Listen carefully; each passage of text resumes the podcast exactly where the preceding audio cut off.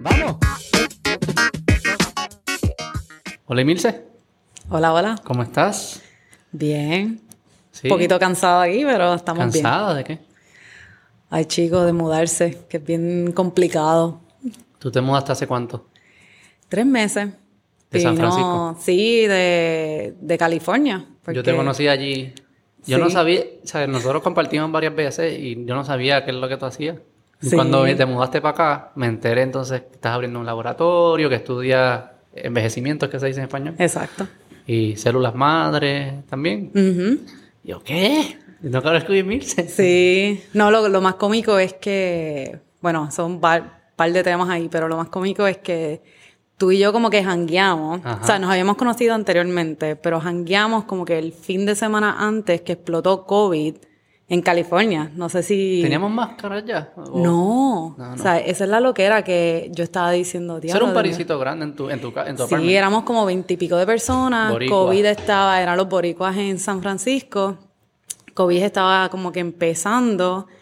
Y me acuerdo que éramos a veintipico personas, hice un sancocho para todo el mundo, el revolú. sí. Y de momento, un par de gente me escribió, mira, no voy a poder llegar porque tengo un catarro, no sé si es COVID. Y justo el fin de semana después de ese sábado, explotó COVID. ¿Y era el shutdown. No, no, no, bueno, no sé, no me dijeron si tu- tuvieron COVID o no. Pero sí, ¿sabes? Ese fue el último jangueo y después es COVID. Está Eh, como cool ser de los primeros, como que yo, a mí me dio el principio. Yo creo que mucha gente se ¿A ti te dio? No, no, pero que Ah. hubiese estado cool. Entre, si no te pasaba nada. Sí, sí, sí. Eh, Ser Sí, de los es para primeros. contarlo. Como que, ay, yo fui de los primeros. Como Sí, un early adopter de, de sí, COVID. mano, en verdad yo no quiero COVID. no, no, no. no, no. No, pero tú eres joven y. Sí, pero es que uno nunca sabe, porque esa es la cosa que la gente asume que estás súper bien hasta que te da COVID y de momento te quedaste esto chavado. Tú no sabes, la- esto, No, el no cuerpo es una caja de sorpresas. Tú sabes más que yo. cuando- vamos a hablar del cuerpo. Cu- ¿Cuánto eh, a ti te molesta cuando la gente dice se murió de viejo? Y yo como ¿qué, qué es de viejo? Eso no en, en verdad es un placeholder, ¿no? Es como yo imagino que antes decían a los 40 se murió de viejo. Sí. Y a los 50 después se murió de viejo, a los como que claramente de viejo no es, porque Sí. ¿qué es lo que es? ¿Qué es lo que por qué, qué es envejecimiento? ¿Qué es lo que está Sí, pasando? Yo iba a decir como que nunca he pensado en eso de cuando la gente dice se murió de viejo. Pero es como Pero un es placeholder, ¿verdad? Como que nadie se... Sí, no es una- como que, pues, de viejo, porque eventualmente la gente, ¿verdad? Asume, yo creo que es correcto que a medida que vamos, o sea, desde que nacemos estamos envejeciendo, ¿sabes? Esto va en una dirección. No es Claro. como que, no es como que Mm. nadie va a evadir la muerte, que eso es otro tema, ¿verdad? Este, pero, pues, el envejecimiento es literalmente este cambio progresivo a través del tiempo donde tú pierdes funcionalidad. O sea, a nivel tus células que forman tus tejidos y tus tejidos forman te- tu sistema y tus órganos y pues eh, todo eso empieza a, a decaer. Y obviamente, ¿verdad? Este, nos podemos ir al, a- al nivel ahí celular molecular, pero Tenemos tiempo. Van- Ahí es que vamos para ahí, vamos- ahí que quiero sí, ir. no, pues pasan, ¿sabes? Pasan muchas cosas. Porque es un cuerpo, es el, mi cuerpo sabe hacer las cosas y las hace bien y llega un punto que las deja de hacer bien. Las Sí. mismas cosas, como el dige- la digestión, es como que para mí es más fácil de... Es bien fácil digerir lo que sea cuando eres niño y después te aprendes y después cada Sí, vez te cae mal y ya llega... Y el metabolismo. Llega un punto que es como que, pero se te olvidó, o sea, tú siempre lo hiciste, ¿qué es lo que, por qué se lo olvida o qué, qué es lo que está pasando ahí? Sí, pues mira, esto, no sé, sabes, hace, hace años la gente, sabes, sí habían estudiado componentes del envejecimiento, como que uno de los aspectos más conocidos es lo- la telomera, sabes, La- los telómeros, Dios mío, que en inglés y español, Puedes los telómeros, este, en el, ¿verdad? Que son la, como si fuesen la, el final del cabete, sabes, uno tiene los, ca- tú dices gavetes o Gavete de Lo de los tenis. Ajá, digo, que ¿tú tiene- dices los tenis o las tenis? los tenis. Yo digo las tenis y mi esposa me regaña. Sí, yo no Las sé. tenis. Pero yo si yo soy del sur, son- digo cosas diferentes. Pero si es uno, digo el tenis. Y si son dos, es las El tenis. Yo digo el tenis Porque toda reproducción es- viene de... de femenino. del- del- Ay, ay, ay. No, pues los telómeros son literalmente como que tienes tus cromosomas y tienes como que está estos finales de los cromosomas donde este, están protegidos para que tu cromosoma se mantenga intacto y pues los telómeros se van achicando y eso es uno de los drivers, ¿verdad? De, de envejecimiento, pero esa es una de las cosas que ¿Qué son los telómeros? Vamos. Sí, se va a pedir Eh, definiciones de muchas de Eh, estas cosas porque no sé qué. Ay, Dios mío. Este, pues nada, es unas, unas secuencias específicas en el, en el DNA. So, estamos hablando del DNA. Ok. Y el DNA Y el cuando DNA es información, básicamente. Sí, son como que esta, la puedes ver como está este código. Un blueprint. Ajá, como el blueprint de que lo que te hace a ti. Tenemos 23, los humanos, 23 pares de cromosomas y ahí se contiene toda la información de esta, este código. Imagínate si fuese como que este libros, manuales, son 23, ¿verdad? Manuales con un montón de letras diciendo, mira, así es que es Beto. Tiene Bien. lo- los ojos de este color, tiene la piel de este color, tiene problemas en el hígado, no sé. Sí, sí, sí. ¿Sabes? Como que todo, todo está contenido ahí. Eso es lo que, ¿verdad? La mitad de eso tú le pasas a tu hijo, Eso es para abajo. Fascinante. Exacto. Pues, una de las cosas enve- cuando envejecemos es que tú tienes como que acumulación de mutaciones o como que estas letras ya no se leen igual, este, ¿verdad? Porque, eh, qué sé yo, hubo un cambio en unas letras y pues dependiendo de dónde está la letrecita, es si te afecta, afecta un gen o no que eventualmente, ¿verdad? Ese gen se lee en una proteína y esa proteína te hace a ti. So, como que O sea, que esa, esa información, como se está comunicando y como se está interpretando, em- empieza, a empieza a cambiar. fallar, a fa- ujú. Sí, le Empieza- llamamos fallo porque no nos va bien, pero en verdad lo que es, cam- cambia. Como- Empieza, exacto. Eso, y eso es una de las cosas que pasa, ¿sabes? Durante el envejecimiento. So, hay acumula- acumulaciones de mutaciones, de cambios en el DNA de- a nivel de letrecita. Pero también, por ejemplo, tiene otro aspecto que es bien famoso ahora mismo por unos estudios que se hicieron, donde si eliminaban este tipo de células que se ponen viejitas en tu cuerpo, este, el ratoncito pues vivía más y se veía joven. Y esas son, se ¿Cómo llaman es? las letras. Explícame, explícame. sí, se llaman células senescentes. Son- ¿Y qué es lo que pasaba con el ratón? ¿Cuál fue el experimento? ¿Cuál fue el experimento? El experimento fue que cogieron, ok, a medida que tú vas envejeciendo, tú tienes este grupito de células que este, literalmente están ahí. Se supone que cuando las células se dañen, se eliminen y se, el cuerpo las recicle, ¿verdad? El cuerpo es súper bueno reciclando. Y pues cuando estas celulitas se quedan ahí, eh, no hacen nada, como que no se mueren, este, no se dividen, lo que hacen es botar un montón de factores este, inflamatorios que causan mucha inflamación y están por todo tu cuerpo. Entonces, la, y eso es, este, ¿verdad? Se está estudiando todavía, pero se sabe que este tipo de células, eh, pues, tiene un rol importante en el envejecimiento del animal. Y cogieron células ratones. que ya no son útiles y se quedan ahí en sí. vez de irse como... Son unas células problemáticas que están ahí en el cuerpo chavando todo. Y entonces lo que hicieron fue, ¿verdad? Con trucos genéticos, este, eliminaron esas células en ratones. Y ahora el ratón... genéticos, o sea, nunca la tuvo. No, cogieron es como que los trucos genéticos, que muchas de las cosas que nosotros hacemos, la- los científicos, para entender las funciones de algo, es que pues tú añades genes este, que no son eh, endógenos, ¿verdad? Del animal, los añades artificialmente y ahora están contenidos en el, en el DNA del animal.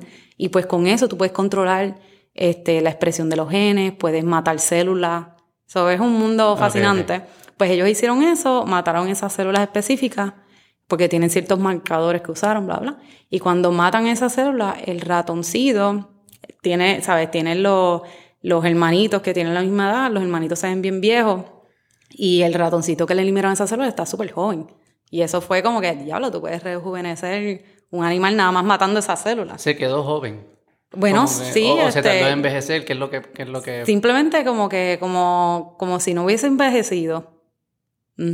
¿Y cómo envejecen los ratones? No, no, ¿cómo es ratón? Pero como que es visible el cambio el color sí, del, este del tiene pelo. el de, ajá, el pelito, este pues, los ratoncitos pueden perder pelito, alopecia, o sea que eso, le- eso le pasa a los humanos también. Pierden pelito, entonces también tienen este eh, una joroba que la puedes ver, se ponen como que bien lentos. Y los que le quitaron esa célula, pues no tenían esas características. sí, y era bien notable. Y eso, imagínate, ¿sabes? El, el campo dijo, anda, por cara. ¿Sabes? Estas células sí hay que eliminarlas. ¿Y por qué Este- pasaba? ¿Se sabe por qué es que pasa esas deficiencias? Sí, se cree que, pues eso mismo, volviendo al DNA, se cree que es como que estas células, son, eh, by the way, o sea, estas células tienen una función en el cuerpo, o sea, no es como que surgen de la nada, ellas, ellas usualmente eh, tienen un rol bien importante en sanar las heridas. So, ellas cuando tú tienes una herida, ellas se acumulan ahí, este, eh, emiten todos estos factores de inflamación, tu sistema inmunológico viene, Mm. este, ¿verdad? Y te ayuda a sanar esa herida. Pero lo que se cree es que por alguna razón algunas de estas células se quedan por ahí jangueando. Este, y no se entiende de dónde es que salen necesariamente, pero se cree que también tiene que ver algo con el DNA y ¿Y cuáles serían? se altera. Asumo que siempre hay trade-offs cuando se hacen estas cosas. ¿Cuál, si, Eh, si empezamos, ¿no? no sé. ¿Sabes? Que tú dices en el, en el como que se empieza a jugar, empieza a jugar con esas células, él, en ese ejemplo, cicatriza igual de bien que... Ah, que exacto, lo- ¿Cuál es el trade? Hay, hay Sí, un sí, trade-off sí. que está haciendo... Sí, este, en este caso no me acuerdo cuándo fue exactamente que ellos eliminaron esa célula, pero esa es otra cosa que tú puedes controlar cuando las eliminas. Ah. So, si la eliminas desde el principio, desarrollo, pues entonces- vas a tener problemas en healing, ¿sabes? En, en curar esas heridas, pero yo creo que las eliminaron más tarde en el adulto. Si me acuerdo bien, el estudio. Entonces, Y by the way, yo no trabajo en eso necesariamente, pero... no pero envejecimiento sí. Sí, en envejecimiento. Lo que, esa- lo que quiero decir es que envejecimiento como que, por lo menos ahora mismo, hay de 9 a 10 distintas características principales y hemos hablado de dos de ellas. Sea, hay otras eh, ocho cosas que pasan. ¿Y este, tú te enfocas en una de las nueve? o- Yo me enfoco en una, dos o tres de las, ¿sabes? ¿Cuáles Como que- son? ¿Cuáles pues- son las nueve? Dar una idea. Diache, espérate. Este, ya dije senescencia, los telómeros, ¿sabes? Se acortan, eso es en el cromosoma, este, acumulaciones de mutaciones en el DNA, eh, epigenética cambia también, que eso es otro, otro tema, que es como que la expresión de genes, estas modificaciones que tiene el DNA para expresarse o no. Este, Dios mío, voy por cuatro, déjame ver. Este, ah, lo que estamos hablando de nutrición, este, que estamos diciendo pues que ya uno no, come- me- no metaboliza las mismas cosas de la misma manera, pues sí hay cambios en en el nivel de cómo nuestras células sienten los nutrientes y lo, y lo, ¿sabes? Y reaccionan a, a nutrientes.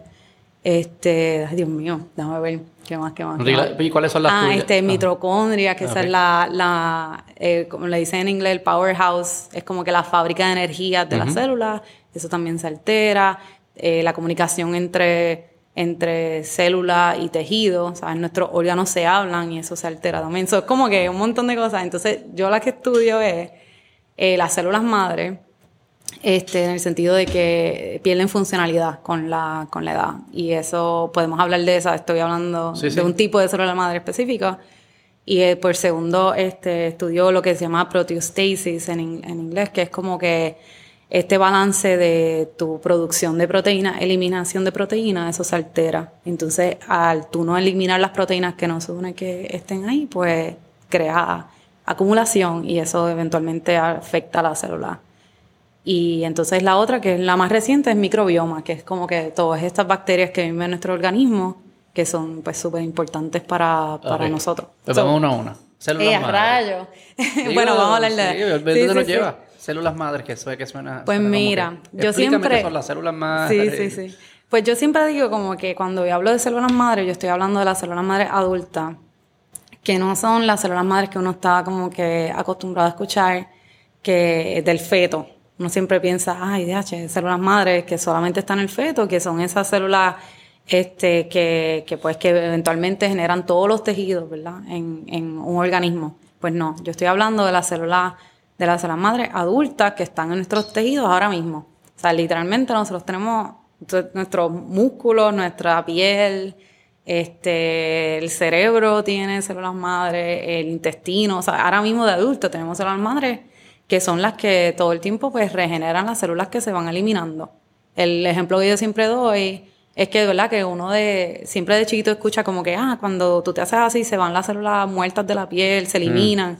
Y pues porque uno no pierde la piel si siempre están eliminando células y es porque tienes una población de células, de células específicas, se llaman células madres, en la piel que entonces regeneran la piel. Entonces, este, so, al yo decir regenerar es que tienen la capacidad de, de, de generar más células madres, pero también células especializadas de ese tejido. ¿Cómo es que se llama piel. el. Médula ósea. Eh, Yo tengo un amigo que tuvo, eh, da cáncer en, el, creo que tenía cáncer en la sangre, no me acuerdo sí, como una leucemia. Y le hicieron un, un, trasplante. un, trasplante. Y yo pensaba que le ponían como que yo sí médula ósea pienso osobuco, lo que vende en el restaurante. y dije, ah, pues le ponemos un osobuco nuevo y así. Y me dije, no, lo, fue su hermana que le sacaron, creo son células madres, stem cells, células madres de su hermana y se las pusieron a él y entonces...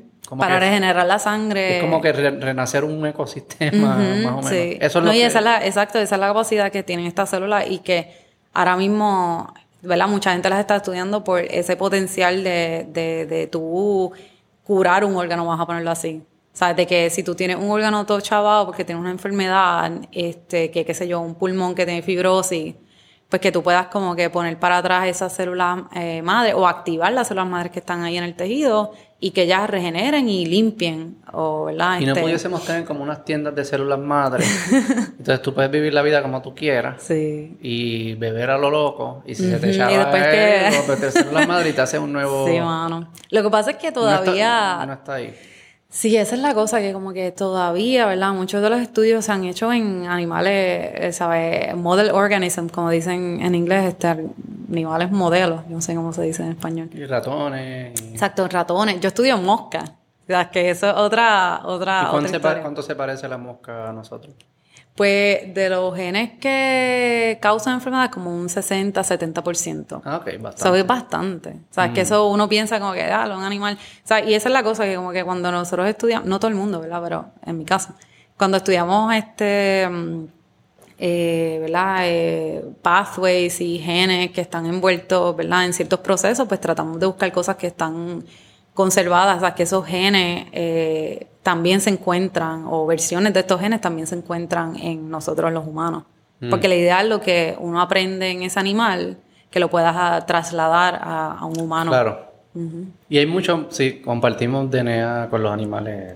Yo creo que yo escuché una vez que nos parecemos más al salmón que lo que a un gorila. es como unas cosas así. Ah, no sé si es verdad. No, no, sé. yo pensaría que nos parecemos más a un gorila. Sí, yo también. Por eso lo dicen como que... Ah", pero, sí, sí. pero sí, la mosca 60%, ¿sabes? Eso, sí. eso es bastante. Ok, entonces lo que... El, cuando tú estudias envejecimiento en, el, en, el, en la rama de células madres, ¿qué es lo que estás tratando de entender? Bueno, este, esa es la cosa, como que en general, pues uno quiere ver cómo el envejecimiento afecta estas células madres, afecta en cuestión de, de ejemplo, un animal joven versus un animal viejito, eh, tiene células madres, tiene la misma cantidad de células madres, entonces tú dices, ah, pues mira, no, un animal viejito tiene más, ok, ¿por qué? Porque tiene, ah, tiene más? Sí, bueno, estoy haciendo un ejemplo pues, ah, en la mosca, en la mosca. Ah, este, en los mamíferos, por ejemplo, estoy, ok, tengo que aclarar que hay células madre en todo, en todos nuestros tejidos adultos. Yo estudio en el intestino. Ok.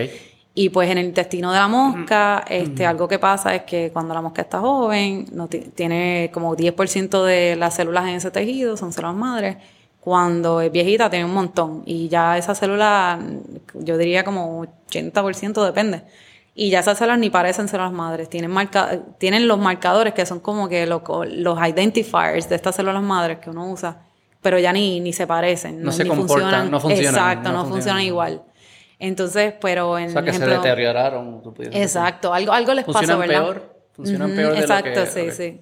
Y eso, y eso es la, como uno como científico, uno dice, ok, ¿por qué? ¿Qué, qué les está pasando? Tú sabes, se están dividiendo más, ¿por qué? ¿Sabes qué? Entonces uno empieza a decir como que a echar para atrás y tratar de romper este problema y decir, ok, pues, este, ¿será que expresan más? O sea, me estoy inventando ejemplos aquí, pero ¿será que expresan más este, proteínas?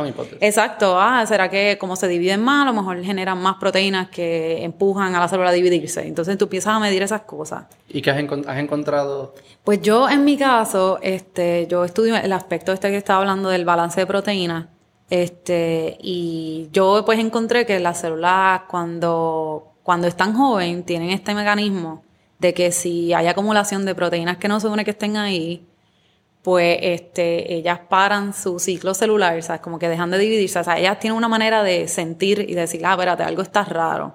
Déjame parar, déjame eliminar, déjame reciclar todas estas cosas, ¿verdad? Esto, estas proteínas que no se supone que estén aquí y luego pues como que me, me muevo y me divido. Pues yo descubrí eso, ¿sabes? En, en células jóvenes y pues tú puedes caracterizar todo ese mecanismo, buscar qué genes están envueltos, bla, bla. Y luego pues lo cool de todo esto, ¿verdad? Es que como tú lo entiendes en una célula joven, pues tú dices, vas a la célula vieja y dices, mira, pues esto no funciona, pues déjame arreglarlo. Y pues, ¿verdad? Arreglarlo entre comillas, pero la manera es como que déjame hacer que funcione otra vez. Y pues nosotros pues encontramos que, que había esta proteína específica que, que, que, pues tenía este rol en activar ese mecanismo y le dimos una droga a la mosca vieja que era capaz de, de, de activar esa misma proteína y pues arreglaste el problema. Y fue eso. Y, entonces, la, exacto, y la, y, la mosca vivió más tiempo, estaba mucho...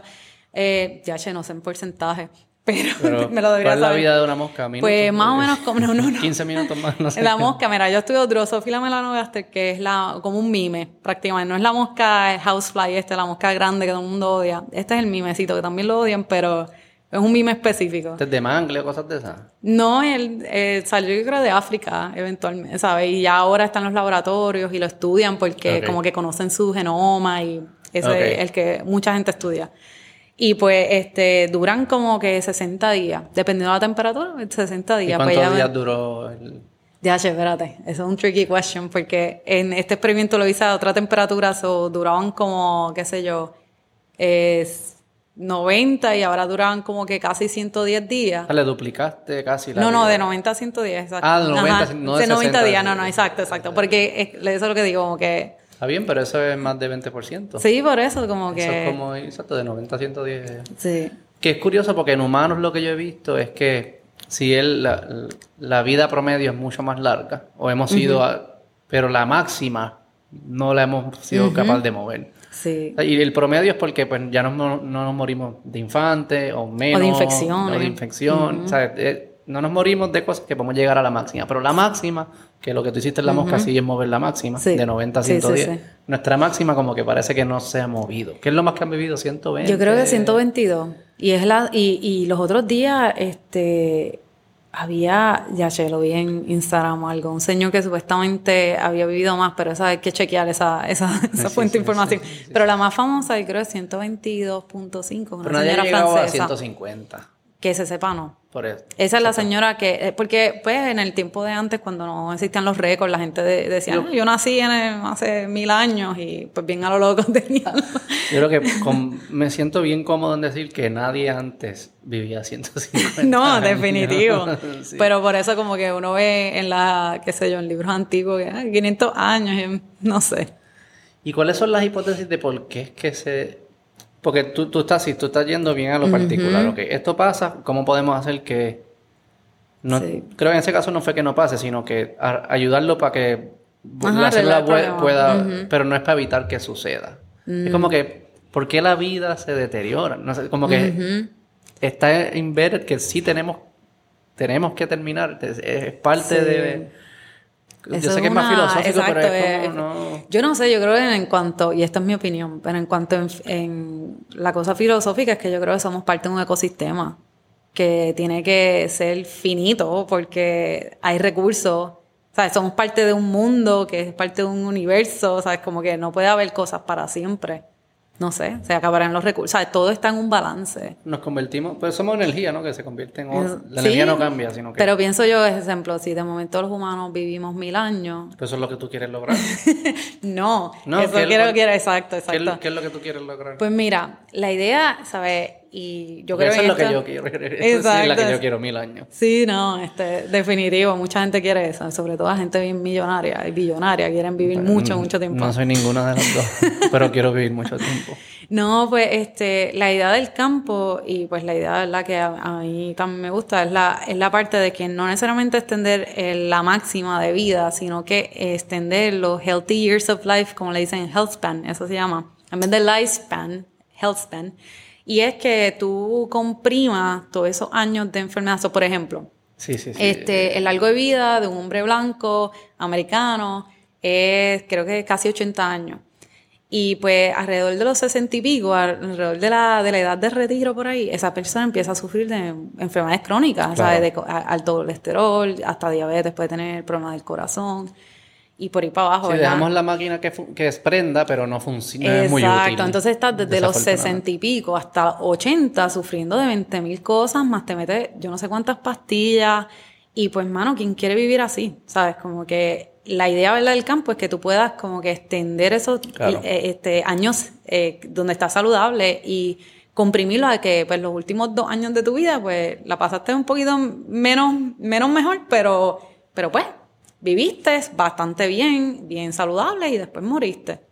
O sea, como que estar menos tiempo enfermo. Eso, está, eso sí, esa, esa la- la enti- sí, me parece Sí. práctico. Y, Sí, porque y la- alcanzable y útil. Sí, pero la realidad es que mucha gente se retira, hoy en día sobre todo, mucha gente se retira y están bien. Pero, pero yo pienso que... O sea, ¿tú pudieran, crees- tú- pudieran, si estuvieran más saludables, podrían, qué sé yo, este, trabajar y hacer otras cosas. Pero tú crees que se comprimiría, porque yo, yo pienso que, mm, no sé, me parece, eh, así a simple vista, me parece que el deterioro siempre va a durar la misma cantidad de tiempo. O sea que si tú añades los healthy years de 60 a 80, ponle, pues no es que te morirías en dos años, te va a morir en 20 y te va a morir a 100. Como que el promedio, ¿entiendes lo que te digo? Como que no sé Sí, si sí. se...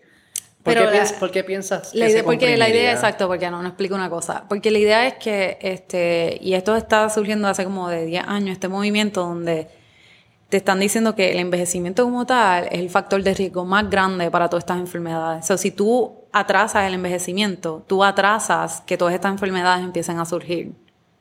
Claro, pero esas enfermedades, lo que se tardan en matarte sería lo mismo, es lo que pienso, ¿no? No sería que Pues, te mataran o te matan no, más eh, rápido. No, no, no sé. No sé qué pasaría. Yo, yo asumiría que quizá ya tú a lo mejor mueras de que tu corazón dejó de latir en vez de dormir. Pero eso no pasa, ¿qué va a No, pasar? no, ¿Qué va a pero porque digo que pues ya no te, no, no surge, no te surge como que el Alzheimer tanto tiempo, este, no- Pero vamos a coger un ejemplo, que eh, Alzheimer es común, eh, eh, cáncer Sí. es común. Esta se tarda, yo no sé cuánto se tarda en el Alzheimer, en- desde que te da Yo creo que el, la última estadística, bueno, de que te da muera no sé, pero yo creo que la estadística es algo que después de tus 80 tienes como 50% de probabilidad de desarrollar Alzheimer, que pero, es porque, crazy. pero es porque usamos 80 como un, un número relevante. Tú, yo creo que tu, tu, tu campo lo que dice es que eso es un número arbitrario. Lo que debemos estar midiendo es, ¿cómo es? Biological age. Es como que le como, Ah, sí, eso es la... O sea, el ajá. 80 en verdad es, es lo No, mejor que exacto, tenemos, sí, pero sí, en verdad es No, arbitrario. y no todo el mundo está igual No de es saludable, exacto, no es lo mismo. O sea, que si yo llego a 80, me tomo todas tus pastillas y todo esto y mira, se va, va, va, y soy súper adelante. Ya mis 80 no son como los 80 en promedio, Exacto. es más como si tuviese 60, digamos. Ajá. Y ponle que me da Alzheimer. Pero sí, llegó a 80 y ya en 81 se empieza a deteriorar porque la pastilla todavía pues, no es tan fuerte. Algo pasa que todavía no hemos descubierto. Pero a lo mejor no mueres de Alzheimer, mueres de otra cosa. Por eso digo, a lo mejor lo que se te para es el corazón. No, pues yo creo que se- yo creo que me daría Alzheimer en 81 y me tardaría los 10 años. Pues no sé. Yo creo que no sé por qué piensas que se comprimiría. No Eso me sorprende. No, yo creo que porque sí. No sé, es una buena pregunta. Pero sí, claramente lo que a ti no te importa si se comprime o no, lo que tú dices es, yo lo que quiero es que pasemos más tiempo vivos, que Y podamos saludable, disfrutar la vida y, que, Pues que- y hacer las cosas que hacen que la vida valga la pena vivirla. Sí, este, o sea, que tener, la máquina prendida no es, no es suficiente. Sí, sabes, tú no quieres tener como que, tú no quieres alargar la vida de las personas y que ellos estén metidos en, en, en un centro, qué sé yo, en hospicio ahí por 15 años, ¿entiendes? Claro, sí, exacto. Sí, Pero que ¿sabes? yo creo que la- deben ser los dos objetivos. Debe ser... Bueno, es que yo creo o que... debe ser mejor, eh, eh, yo- más años de vida de calidad. Y si eso Sí, implica que vivamos mil años, pues fine, ¿sabes? pero- Yo no, yo no sé si viviremos mil años, no sé. Hay, hay grupos, ¿verdad? Como dije, hay gente que sí, lo que quiere es vivir mil años y hay gente que dice que sí, que se Pero puede porque vivir alguien mil no años. quisiera vivir mil. No, aunque no sé No por, sé. por qué no quisiéramos. No sé. vivir. Yo creo que estar nosotros, siempre queremos. Sí. Yo creo que para el que, pa- no sé cuánto vivían los cavernícolas. ¿Cuánto, cuánto era la vida promedio de un cavernícola? Ni idea. No Pero te- a lo mejor no. llegan a los 30 ya. Yo creo que no sé. 30, sí. Sí, quizá. definitivo, 20, 30 de haber sido. Como que está viejo.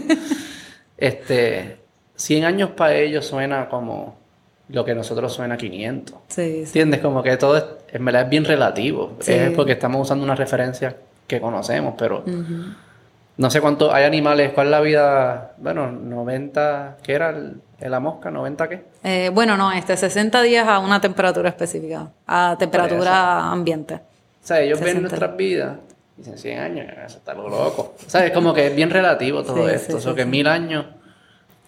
Claro, no, yo eh, un millón de años. O sea, como que. No, pero Es no verdad, yo creo. parar, no vamos a parar. Sí, es que yo creo que, que la, la respuesta, como dice, no, no la sabemos. No sabemos si de momento comprimimos enfermedades y la gente vive más. No, no sé. Hay gente que, ¿sabe? matemáticamente ha dicho, y en verdad no, no sé qué ecuación usar ni qué. Este, no conozco tanto de este tema, pero han dicho que sí, que no, que no hay manera que uno viva mil años. Y hay una, un debate, yo creo que en el campo, a- acerca de eso, de eso mismo. Así que, Quiero viajar un poco a una, una pregunta filosófica de Dime. este tema. Que estuve hablando, uno que yo creo que el podcast que sale antes de este, hablamos de, él me hizo la pregunta de que, de, ¿quién eres, quién eres tú? Si yo, si logramos cambiar, que podamos siempre estar implantándome. Ah, Ah. se dañó el cerebro. Ponle, se me dañó la pierna, una pierna nueva, el, el pulmón, un pulmón nuevo. A eso como que ya pasa hoy en día y todo el mundo, si no dejas de ser Beto, ni Milce. Si cambiamos el cerebro, o sea, como que tu, tu cerebro está esto y te ponemos uno nuevo. Ahí es que dejas de ser tú, cuando, cuando tú te mueres. y es como que sí. sí. No, ahora, ahora me acabas de acordar de, no sé si viste en Netflix Alter Carbon. ¿Viste No, esa serie? No, no, ¿de qué? Es basado en un libro, pues de esto es el concepto, no es necesariamente Alter exactamente carbon. alter, ajá, como alterado, una carbon. serie. Sí. Este y, y ahora como que pensando, ¿verdad? Haciendo esas preguntas filosóficas me acordó algo de, de la serie y no quiero hacer spoiler alert, pero ¿Cuándo salió? este, ¿Cuándo salió la serie? No, hace unos añitos. Ah, ya me- ya sí, ya olvídate. No pero anyway, muy buena. Seis meses, Tiene, te pone a pensar en estas cosas. Y por ejemplo, en ese, en ese mundo es sci-fi. En ese mundo ellos cogen como que el chip este que te hace a ti tu cerebro y lo imponen, lo ponen en nuevos modelos de tu cuerpo y qué sé yo. Entonces, pues pasaba que tenía generaciones este, de papá con hijo y el papá siempre estaba joven y el hijo estaba joven. Entonces, si el papá que era pues, el, el jefe de whatever, el major de esto, pues nunca dejaba al hijo flore- florecer, ¿verdad? Porque siempre había ese papá. Entonces, yo digo como que tú, eh, tiene que haber como que un renovamiento, sería, un renewal, ¿verdad? Este, un ciclo. tiene que haber un ciclo porque si no, las otras personas siempre. Imagínate que, que tus abuelos todavía, tus tatarabuelos había. Yo creo que si vive alguien, an- eh, alguien que era líder de tu familia antes de tú y nunca se va, yo creo que tú nunca llegas a tu potencial. Vamos a pensar esto un poco. sí. Porque lo- yo lo hablé con él.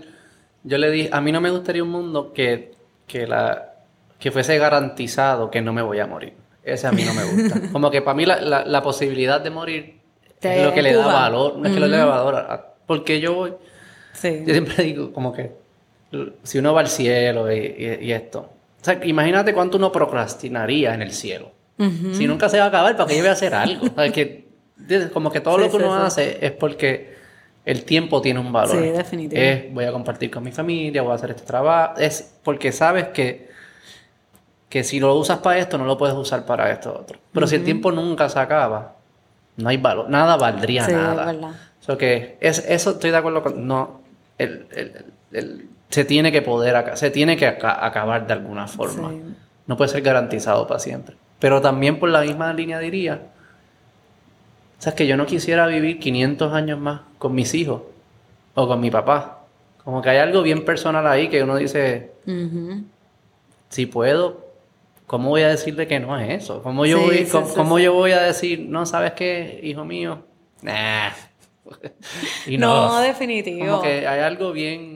Estuviera cool que uno pudiera como que ciertos momentos decir, ah, pues voy, como si fuese un videojuego, de- déjame pasar un ratito. Para volver, tú dices. Volver. Pero ya está hablando de dimensiones, pero estás vivo. Para volver No, tienes no, que estar no. vivo. Digo la persona que está viva en el presente y las personas que se fueron. No sé, esto es un viaje.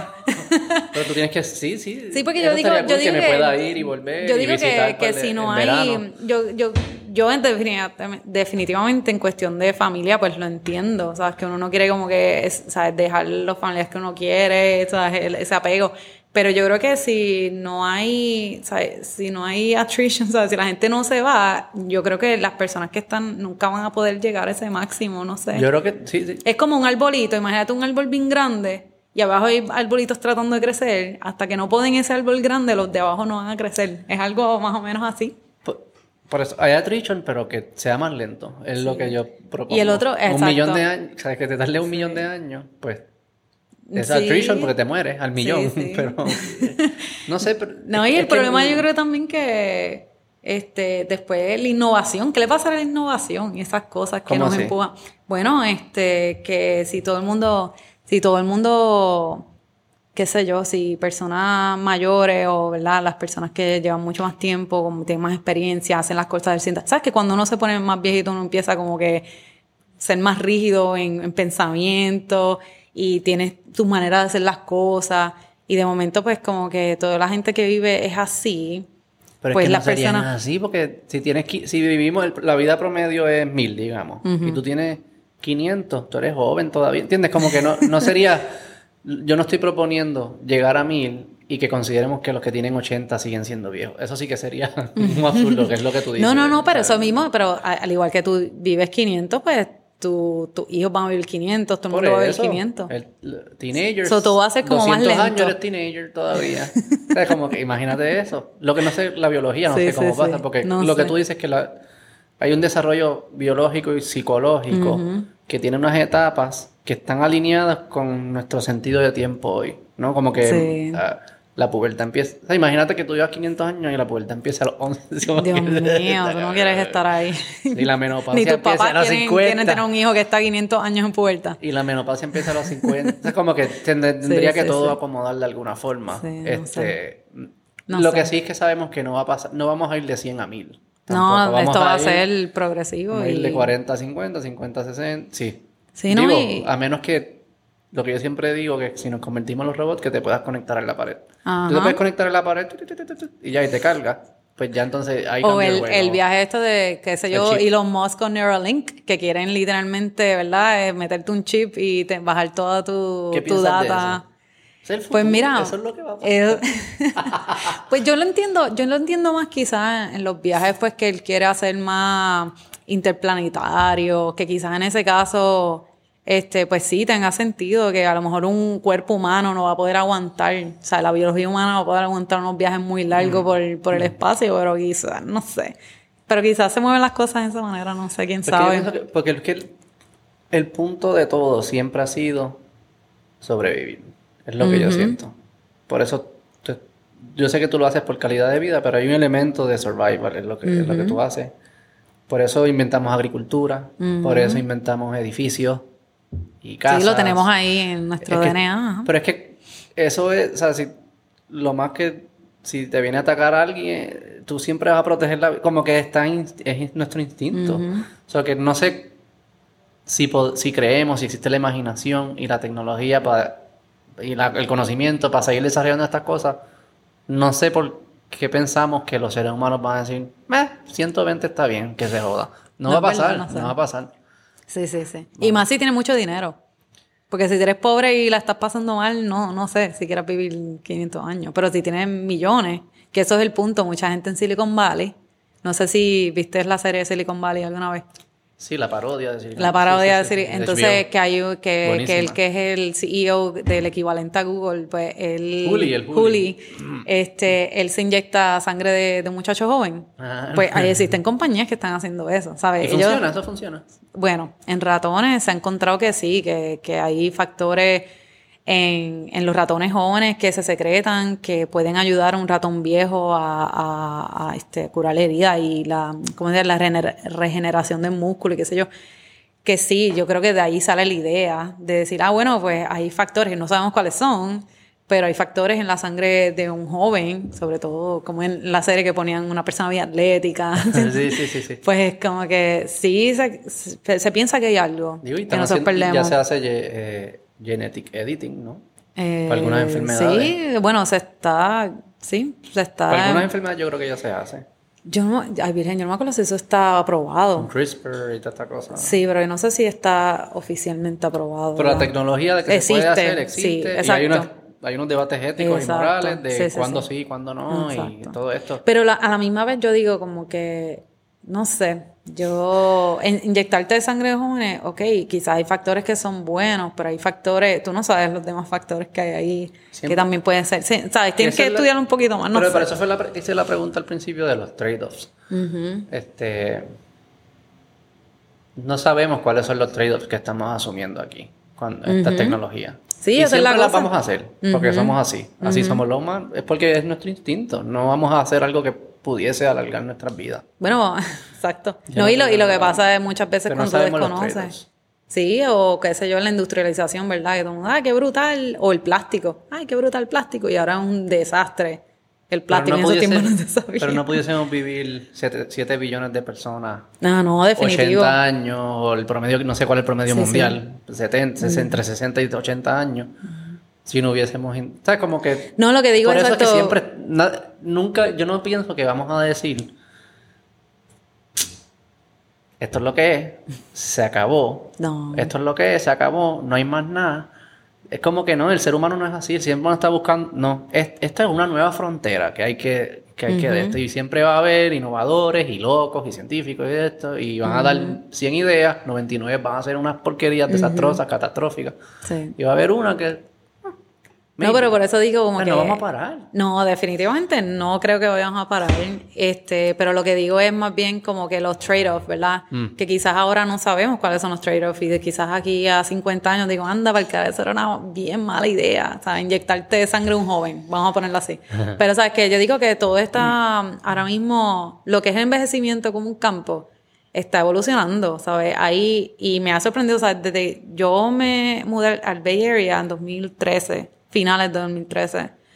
Y en ese, o sea, yo me fui a un instituto que se enfocaba en envejecimiento y aprendí un montón. Y, en cómo ese tú- tiempo, ¿por qué, tú, vamos, ¿Por qué llegaste a eso? ¿Por qué tú decidiste estudiar envejecimiento? ¿Por qué te atrajo? ¿Por qué te atrajo?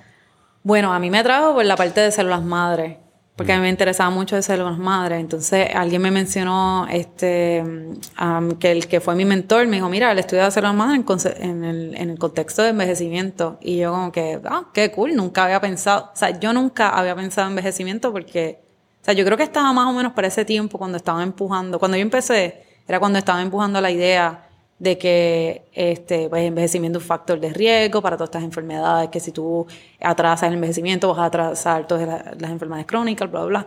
Y pues como que estaba en, me monté en esa ola. Y Es la causa de muerte más común en el mundo, ¿no?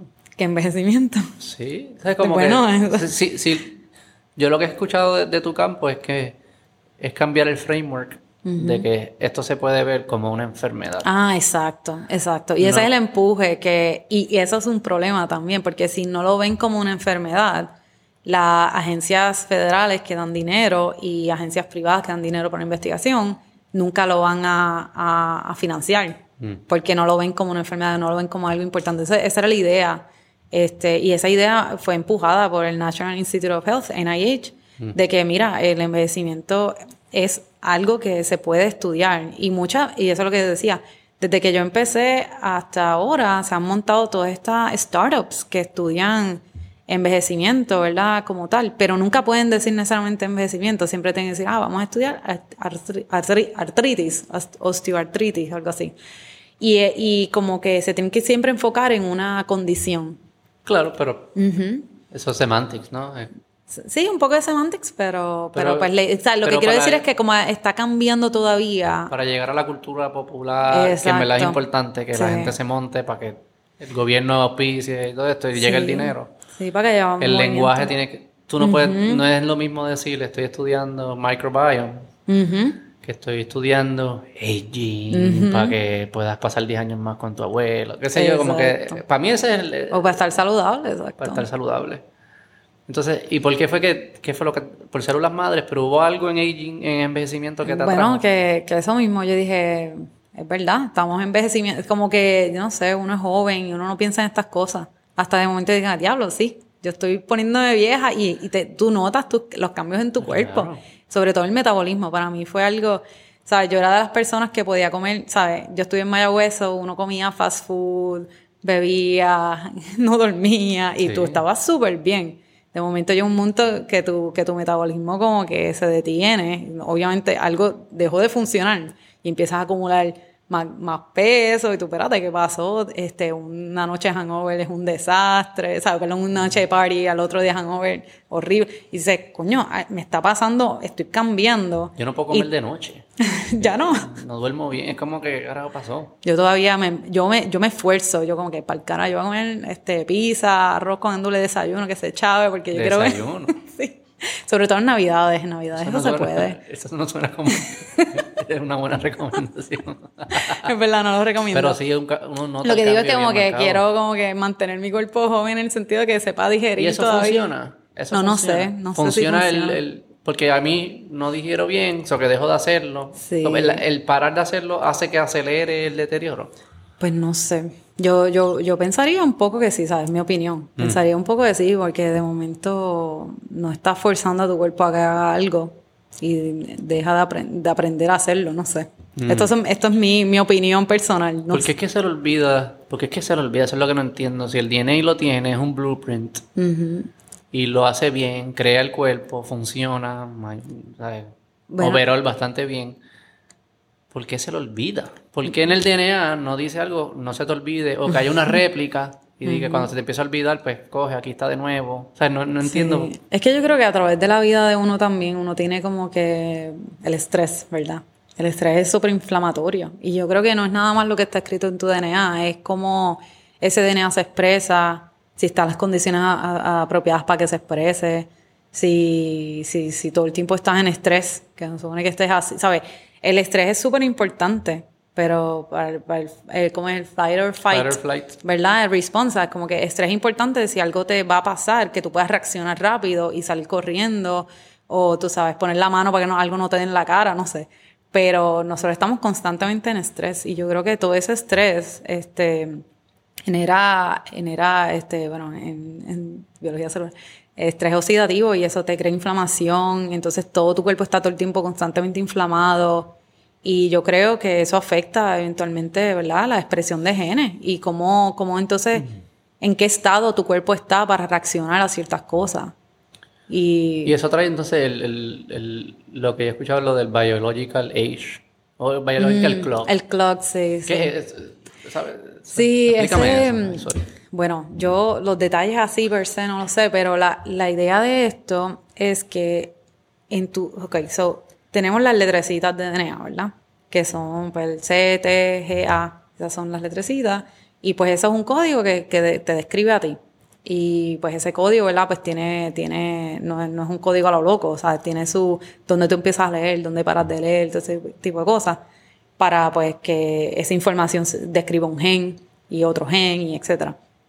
Pues el Biological Clock fue este, un profesor de UCLA, Steve Horvath, que él, él encontró que tú puedes medir eh, unas alteraciones al DNA que se utilizan, ¿sabes? Son proteínas y modificaciones que se utilizan para, para decir si este gen se expresa o no se expresa. Entonces, él midió ciertas cosas, hay manera de hacerlo, tu secuencia y mide y pues él, no sé si usó Machine Learning que lo, lo que usó, pero extrajo unas características, te dicen, "Ve, mira, si tú mides estos patrones, esto te, es un indicativo de tu edad a nivel biológica, ¿verdad?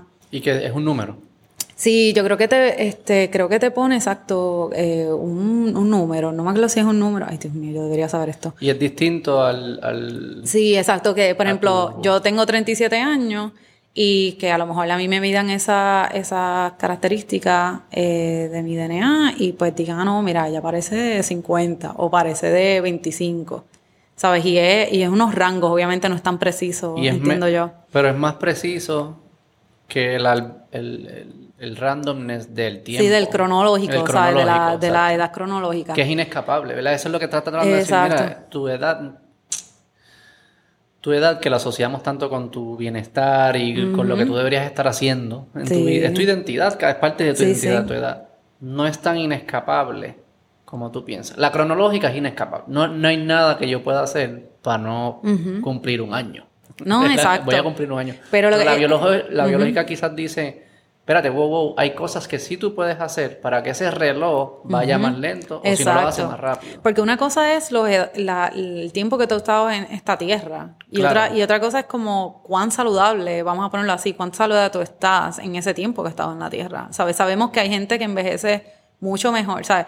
Sabemos que, qué sé yo, mi bisabuela, que tenía sus 80 años, yo no sé, yo me acuerdo de a mi hijita, pero ella se podía bajar, y no tomaba medicamentos, eventualmente murió de Alzheimer, pero, o demencia senil, no sabemos cuál de las dos. Pero, pero era una persona súper saludable versus otras personas a sus 60, estos chavados. ¿Sabes? Uno, uno reconoce ahora mismo que uno está en los 30 raspando yo, por lo menos raspando los 40.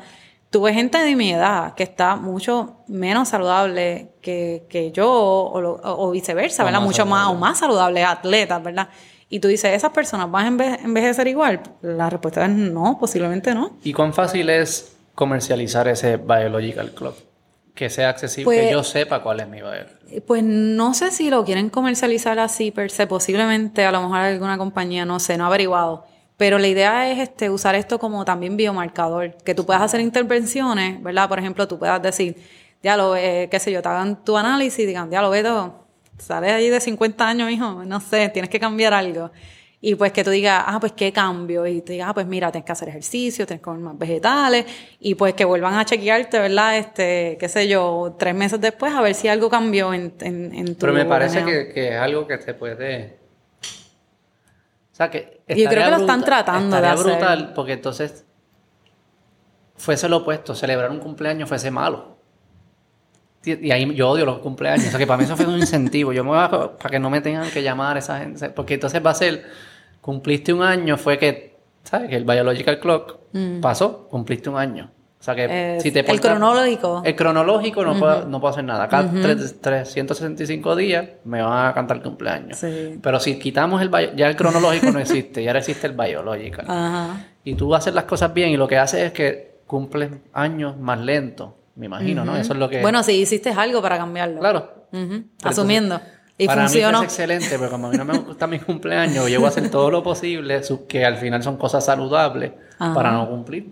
Ok, ok. O sea que es un mundo excelente. Bueno, no sé. Yo creo que la parte de intervención está, está bien cool, si lo pueden usar. Y creo que hay gente haciendo eso. No he seguido muy bien qué es lo que él está haciendo con el clock, si lo está comercializando, no, no sé. Y de las cosas del, del, para volver a los que tú haces, que eh, es de la mosca, de la las células que se quedaron, que no deberían haber estado, qué sé yo qué, y le, intervinieron con lo que fuese como un tratamiento, una medicina. Eh, y entonces la mosca fue duró más.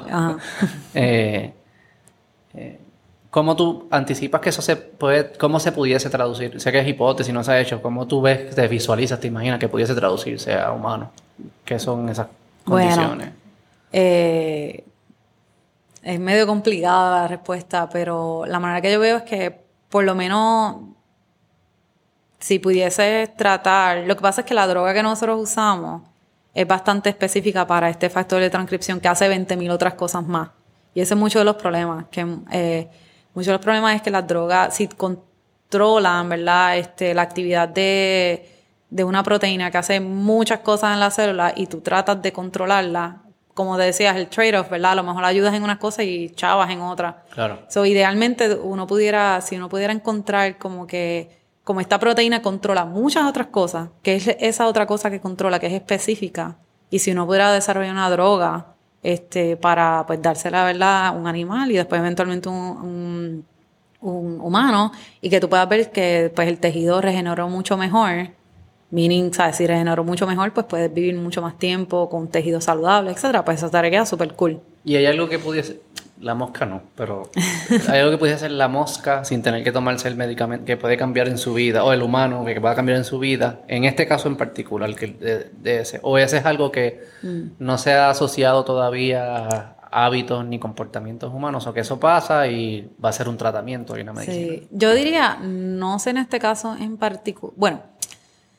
hay, hay como que una, no es una tangente, pero como que una dirección que puede coger con esto. Y es que este factor de este, transcripción que yo estudio, pues también es modificado por el microbioma. que es las bacterias, ¿verdad? Vamos a entrar esa en la, en la segunda. Exacto, eso es otro de los- microbioma y podemos entrar ahí. Pues mira, el, cuando hablan de microbioma, es todos estos microorganismos que viven en los tejidos, en la superficie, ¿verdad? Pues, De, de, de nosotros, de algún lugar, ¿sabes? Uno siempre piensa microbiomas en, en tejidos humanos, pero también existe pues en la tierra, por ejemplo, el Y son microbioma. bacterias. Son eh, bacterias, virus, hongos, arquea, un montón de cosas, un montón de En tu microorganismos que cuerpo están hay todo eso siempre. Sí. Entonces, pues está en la piel este, eh, de nosotros y tienen cierta función, pero en el caso del intestino, se sabe pues que este, te pueden modificar el metabolismo, este, dependiendo qué poblaciones. ¿sabes? Estamos hablando, estoy hablando un poquito más específico en bacterias, pero dependiendo qué bacterias están viviendo allí, este, algunas bacterias te pueden hacer hasta más obeso que, que, que otras. Y eso para mí es bien loco. ¿Sabes? ¿Y Porque literalmente... Espera, espera, espera. ¿Cómo llegan ahí? ¿Sabes por qué unos tienen, por qué tu composición de bacterias es distinta a la mía? Bueno, eh, se cree, ¿verdad? Que a través de, de lo que tú comes y también, ¿sabes? Como, como todo. Environment, el ambiente, Sí, o sea, lo que tú comes, si haces ejercicio y genético. Este, pero por ejemplo, una de las cosas que se sabe es la parte de, de comer ciertos vegetales, qué sé yo, brócoli, o vegetales estos, los leafy greens, estos, este, verdes. Esos son los Este, superfoods que se llaman. Ajá, pues que eso pues proveen ciertas fibras, que seleccionan que hay bacterias que les gusta esa fibra, entonces están bien felices ahí, las mantienen bien contentas, versus pues otras bacterias pues que no, o sea, es como, como que tu comida puedes seleccionar literalmente lo que vive en tu intestino. Ay, y pues eso es algo que, que, que está bien cool porque cuando, ay, esto es otra cosa. O sea, el microbioma, ¿verdad? Que estamos hablando de todos estos microorganismos, ellos van cambiando a través de, de, de tu vida, ¿sabes? Literalmente, si, si tú naciste a través de la vagina o por cesárea, tú tienes un mic- microbioma totalmente diferente. ¿Así? Sí. ¿Por qué?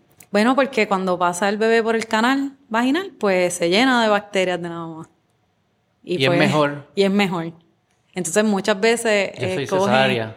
Bueno, ahora, hoy en día, no sé cuándo es que empezaron esto, ellos cogen como que pueden hacer un swap de la vagina a la mamá y se la ponen en la boca al bebé para Ah, ¿Eso que... se hace? Sí, yo lo entiendo. no, cuando yo nací en los 80, no creo que... Eso no- no se sabía. No, se hacía. Pero, por ejemplo, eso se sabe si tú tuviste mascota o no tuviste mascota, este, tu microbioma es totalmente diferente, este, y eso está relacionado con cuan- alergia. Por lo que respira o algo así. Sí, por estar expuesto a distintos eh, microorganismos, que una mascota carga que es, ¿no? Que si fuiste, te mantuvieron bien limpio de pequeño versus no. So, todas estas cosas van evolucionando.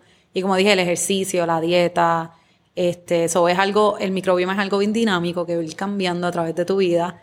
Y este, y, ¿verdad? Cuando envejecemos, el microbioma se echaba también. So, tienes, tienes este, en muchos casos, que la, el tipo de bacterias que está en tu intestino, pues ya no son las, las bacterias buenas. ¿Has ¿Y cuál escuchado es de bacterias buenas y bacterias Sí, malas? sí, sí. Pues tienes más bacterias malas que buenas cuando eres viejito y eso te causa un problema. Y todavía se está tratando de entender que, que, que, cómo es que eso, el tejido, ¿verdad? En el caso del intestino, se comunica con las bacterias que están en el intestino.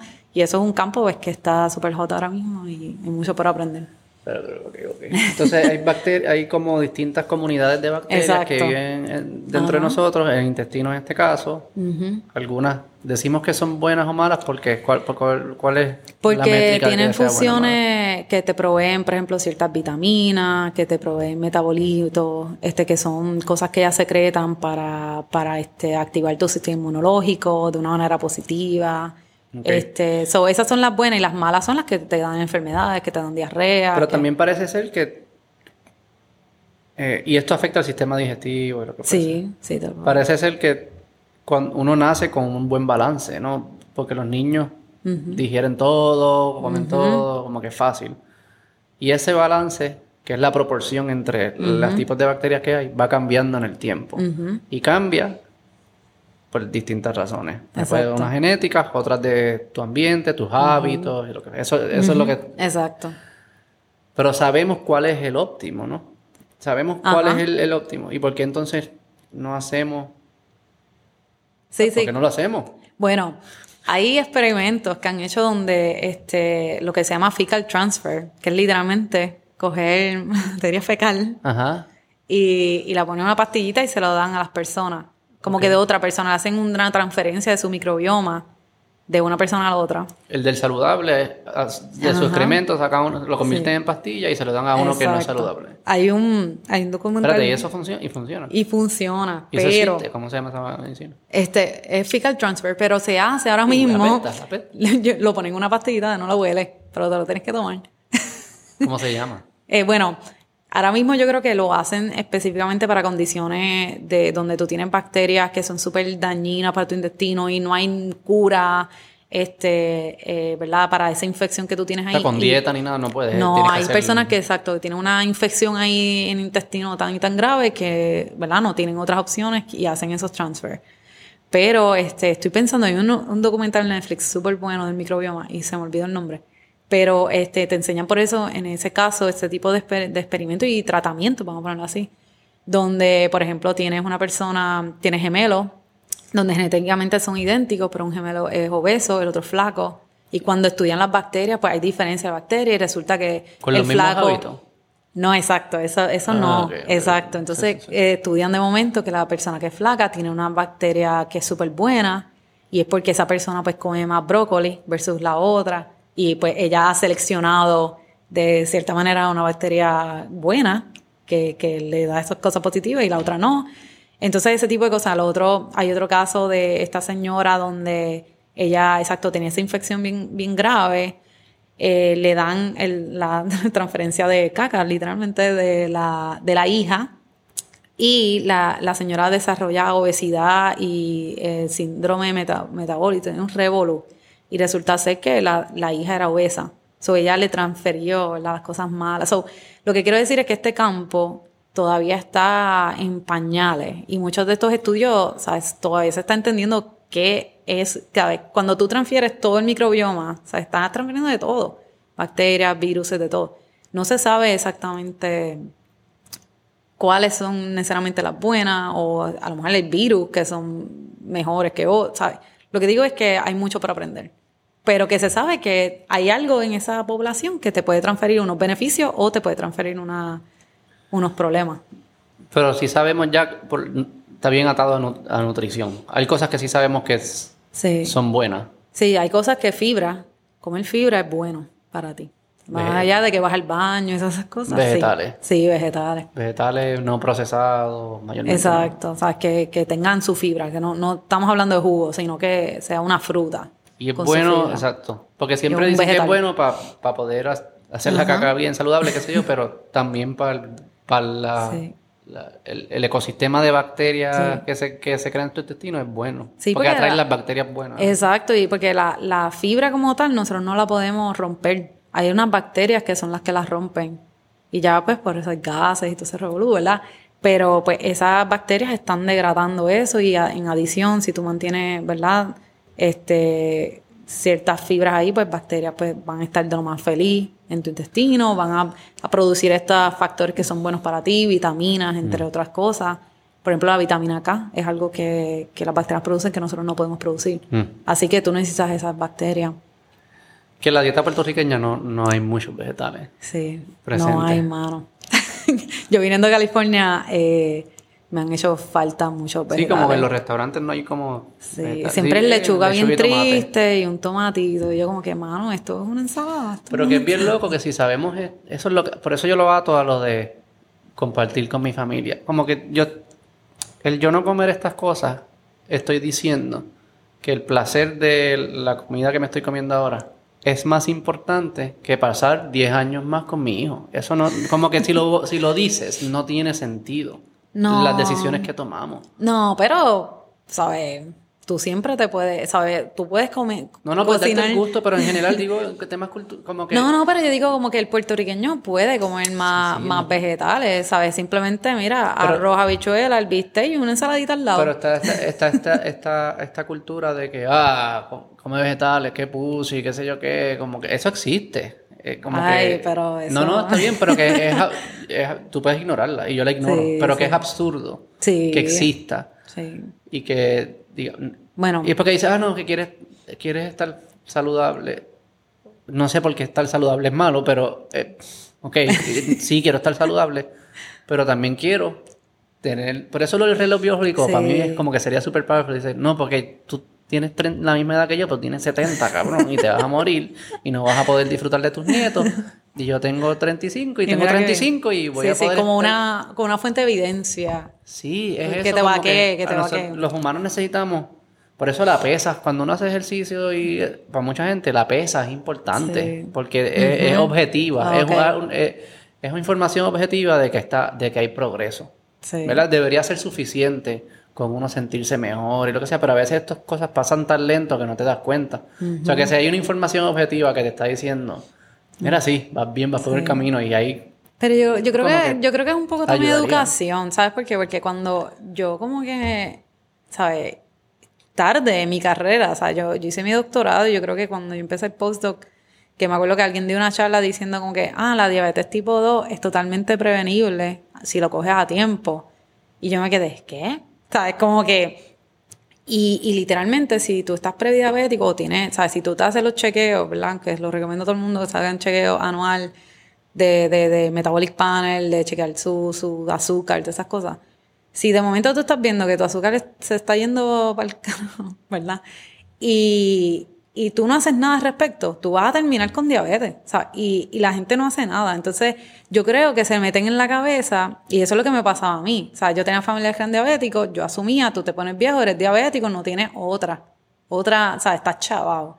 Y la realidad, cuando yo me di cuenta de eso, yo dije, espérate, ¿sabes? Las- yo tenía un misinformation bien brutal. Y, y eso es lo mismo de los vegetales, lo mismo Sí, de la sí. dieta, el ejercicio. Es, es misinformation que yo creo Yo creo que es una se combinación soluciona- de ambos. Yo creo que hace falta la información, definitivo. Sí. Yo creo que hace falta una presión social. que yo diga, ¿sabes que yo no jangueo con gente que su biological clock sea 10 años más que su real Coño, age"? pero, pero eso no, es bueno tampoco. No, no, pues estás No, can- necesita- cancelado. No, Necesitas como que de todo un no poco porque ¿no? te en la tienes que rodear con gente. Yo quiero rodearme con gente que quiera Sí, vivir una mejor vida. sí. Disfrutar. Pero y, y si- tú puedes influir en, esa, en la vida de las personas. No, no. Sí, bueno, por eso hago esto también. No, pero no sé, no sé. Eh, Yo creo que es parte de nuestra responsabilidad como que dejarle saber a no la hay que, por eso hay que compartir la información y hay que apoyar y no es fácil. No es pero, fácil.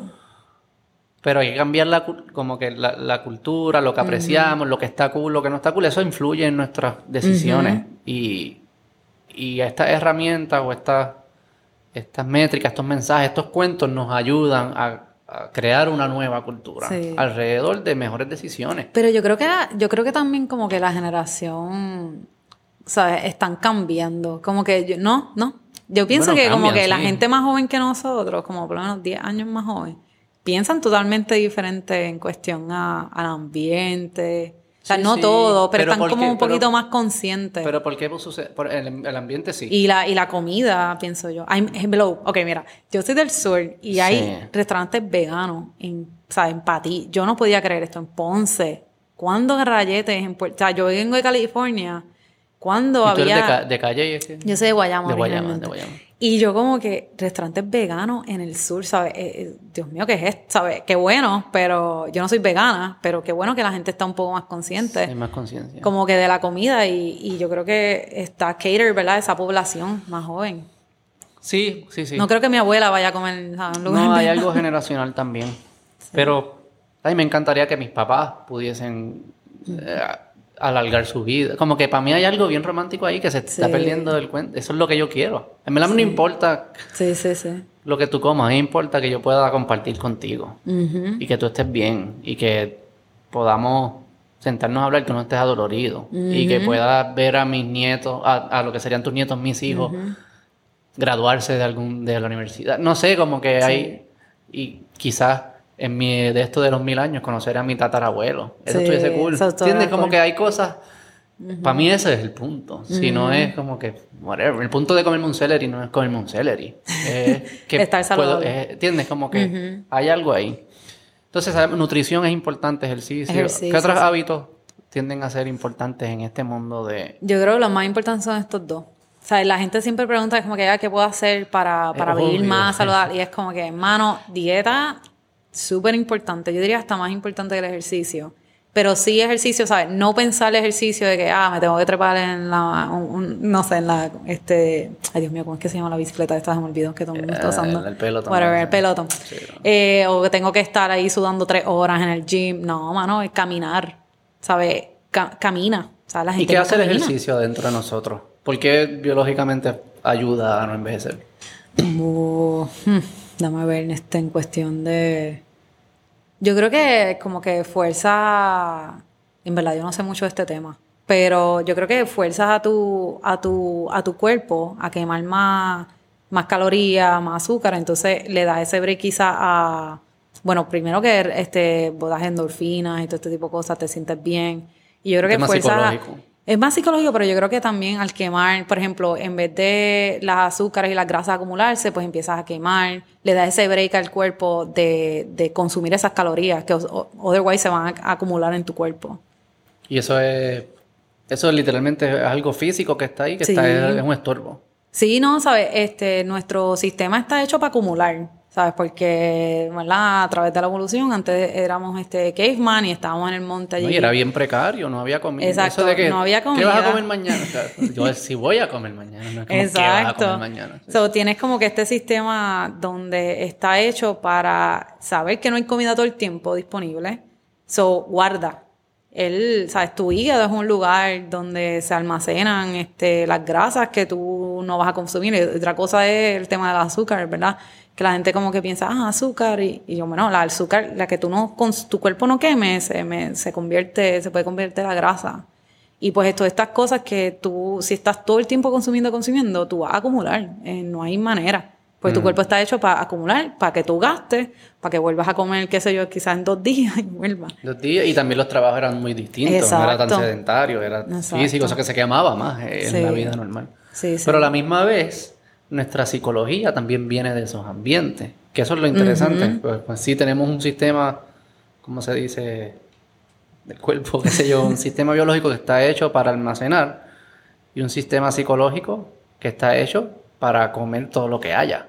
Porque Exacto. no vas a perder la oportunidad porque no sabes si mañana. Ah, hay. exacto. Porque también la psicología, eh, haber evolucionado en nuestra contra. en nuestra contra y el sistema lo permite. Como que. Y es, es que el cambio, el cambio de nuestras vidas ha sido tan grande, es tan distinto de lo que eran nuestros ancestros.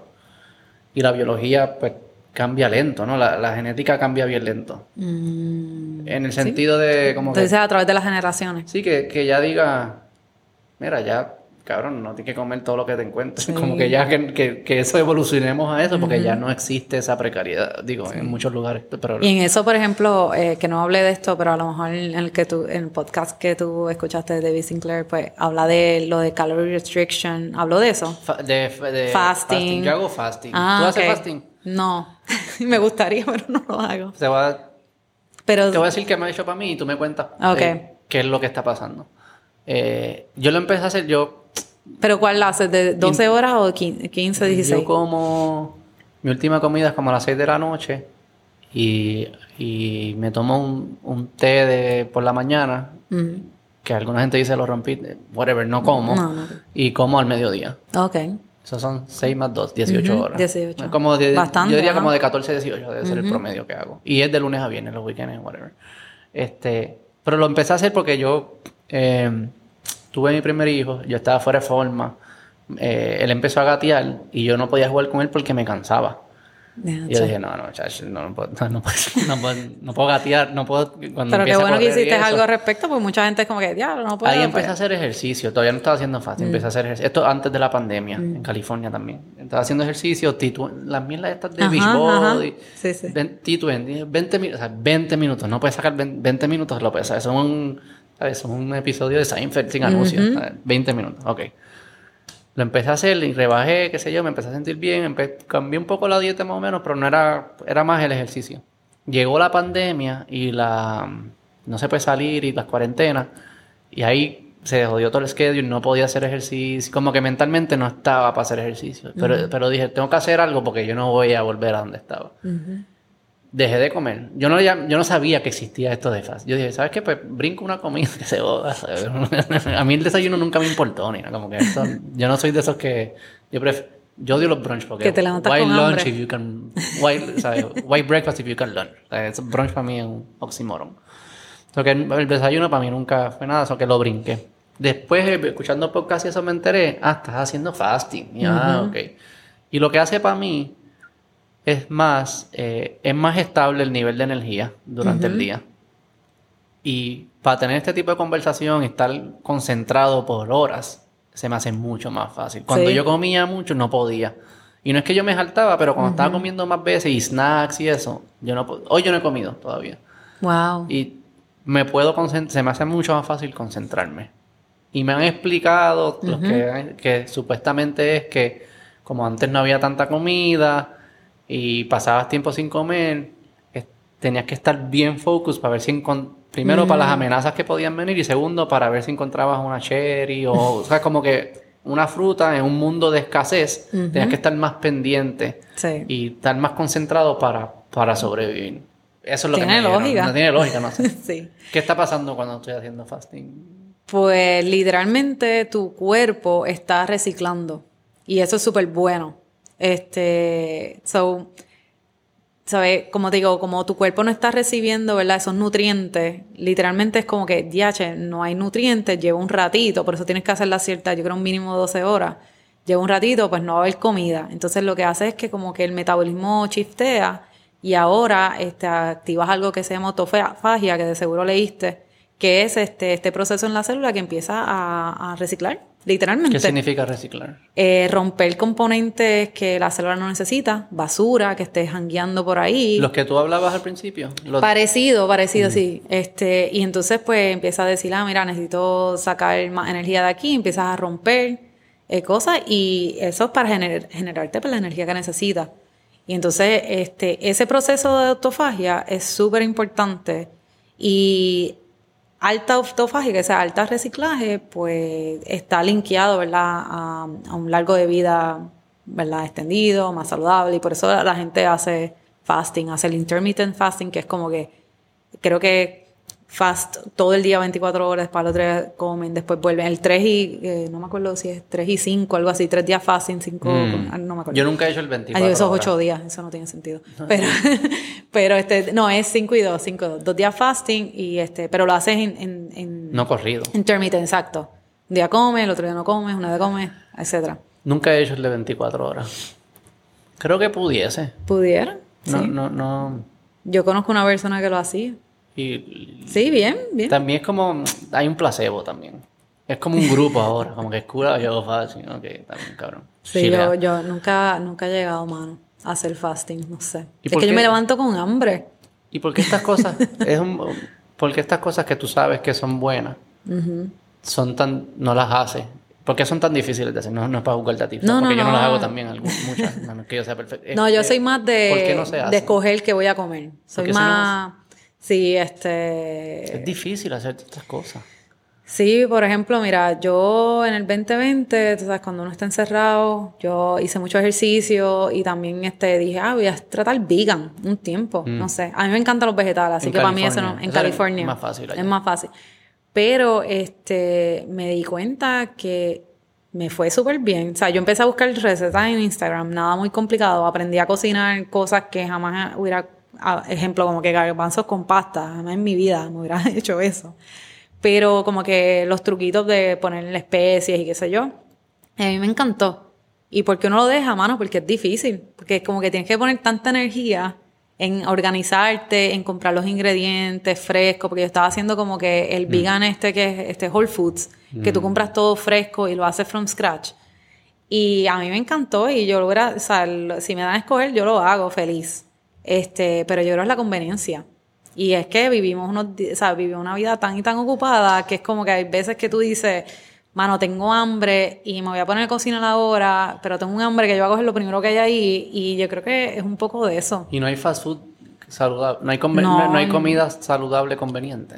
Mano, aquí en Puerto Rico que yo sepa. Yo lo que hago. Allá en California una- se podía encontrar, pero... hay algunos, sí. Sí. Yo hago unas bolsitas de fruta y hago como batida. Ah, no sí, sí, batida, sí. como smoothies. Y entonces le echo espinaca, qué sé qué, piña. Eso es bueno. Y eso me llena también. Sí, no, exacto. Es una, eso como que no soy mucho de batida, me las puedo tomar, pero, No- pero sí, yo creo que es la conveniencia, el hecho de que estamos súper ocupados, de que cuando en verdad estamos buscando de comer estamos esmayados y es como que, mano, quiero resolver este problema ahora o tienes que comer rápido para hacer lo otro. El biological clock, si estuviese todo el tiempo, fuese súper poderoso. lo tuvieras aquí en el reloj. Es que piénsalo.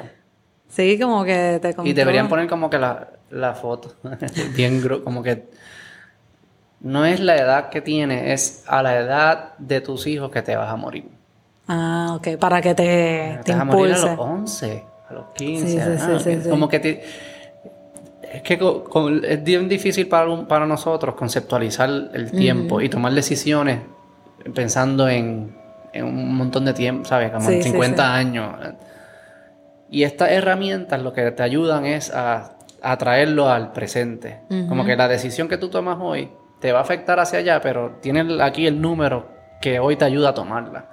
Y ese valor del clock, para mí, cuando yo lo escuché, dije como que esto fue revolucionario, de la forma en que nosotros pensamos y nos ayuda a tomar, es más que nos ayuda a tomar las decisiones cuando estamos cansados, cuando estás un poco de desbalance, que es difícil tomar la decisión saludable Sí, sí. algo que intervenga y diga como que, hey, mira el trade-off, este es el trade-off, tú er- debes ser libre de hacer el trade-off, pero sé consciente del trade-off que estás haciendo. No, exacto.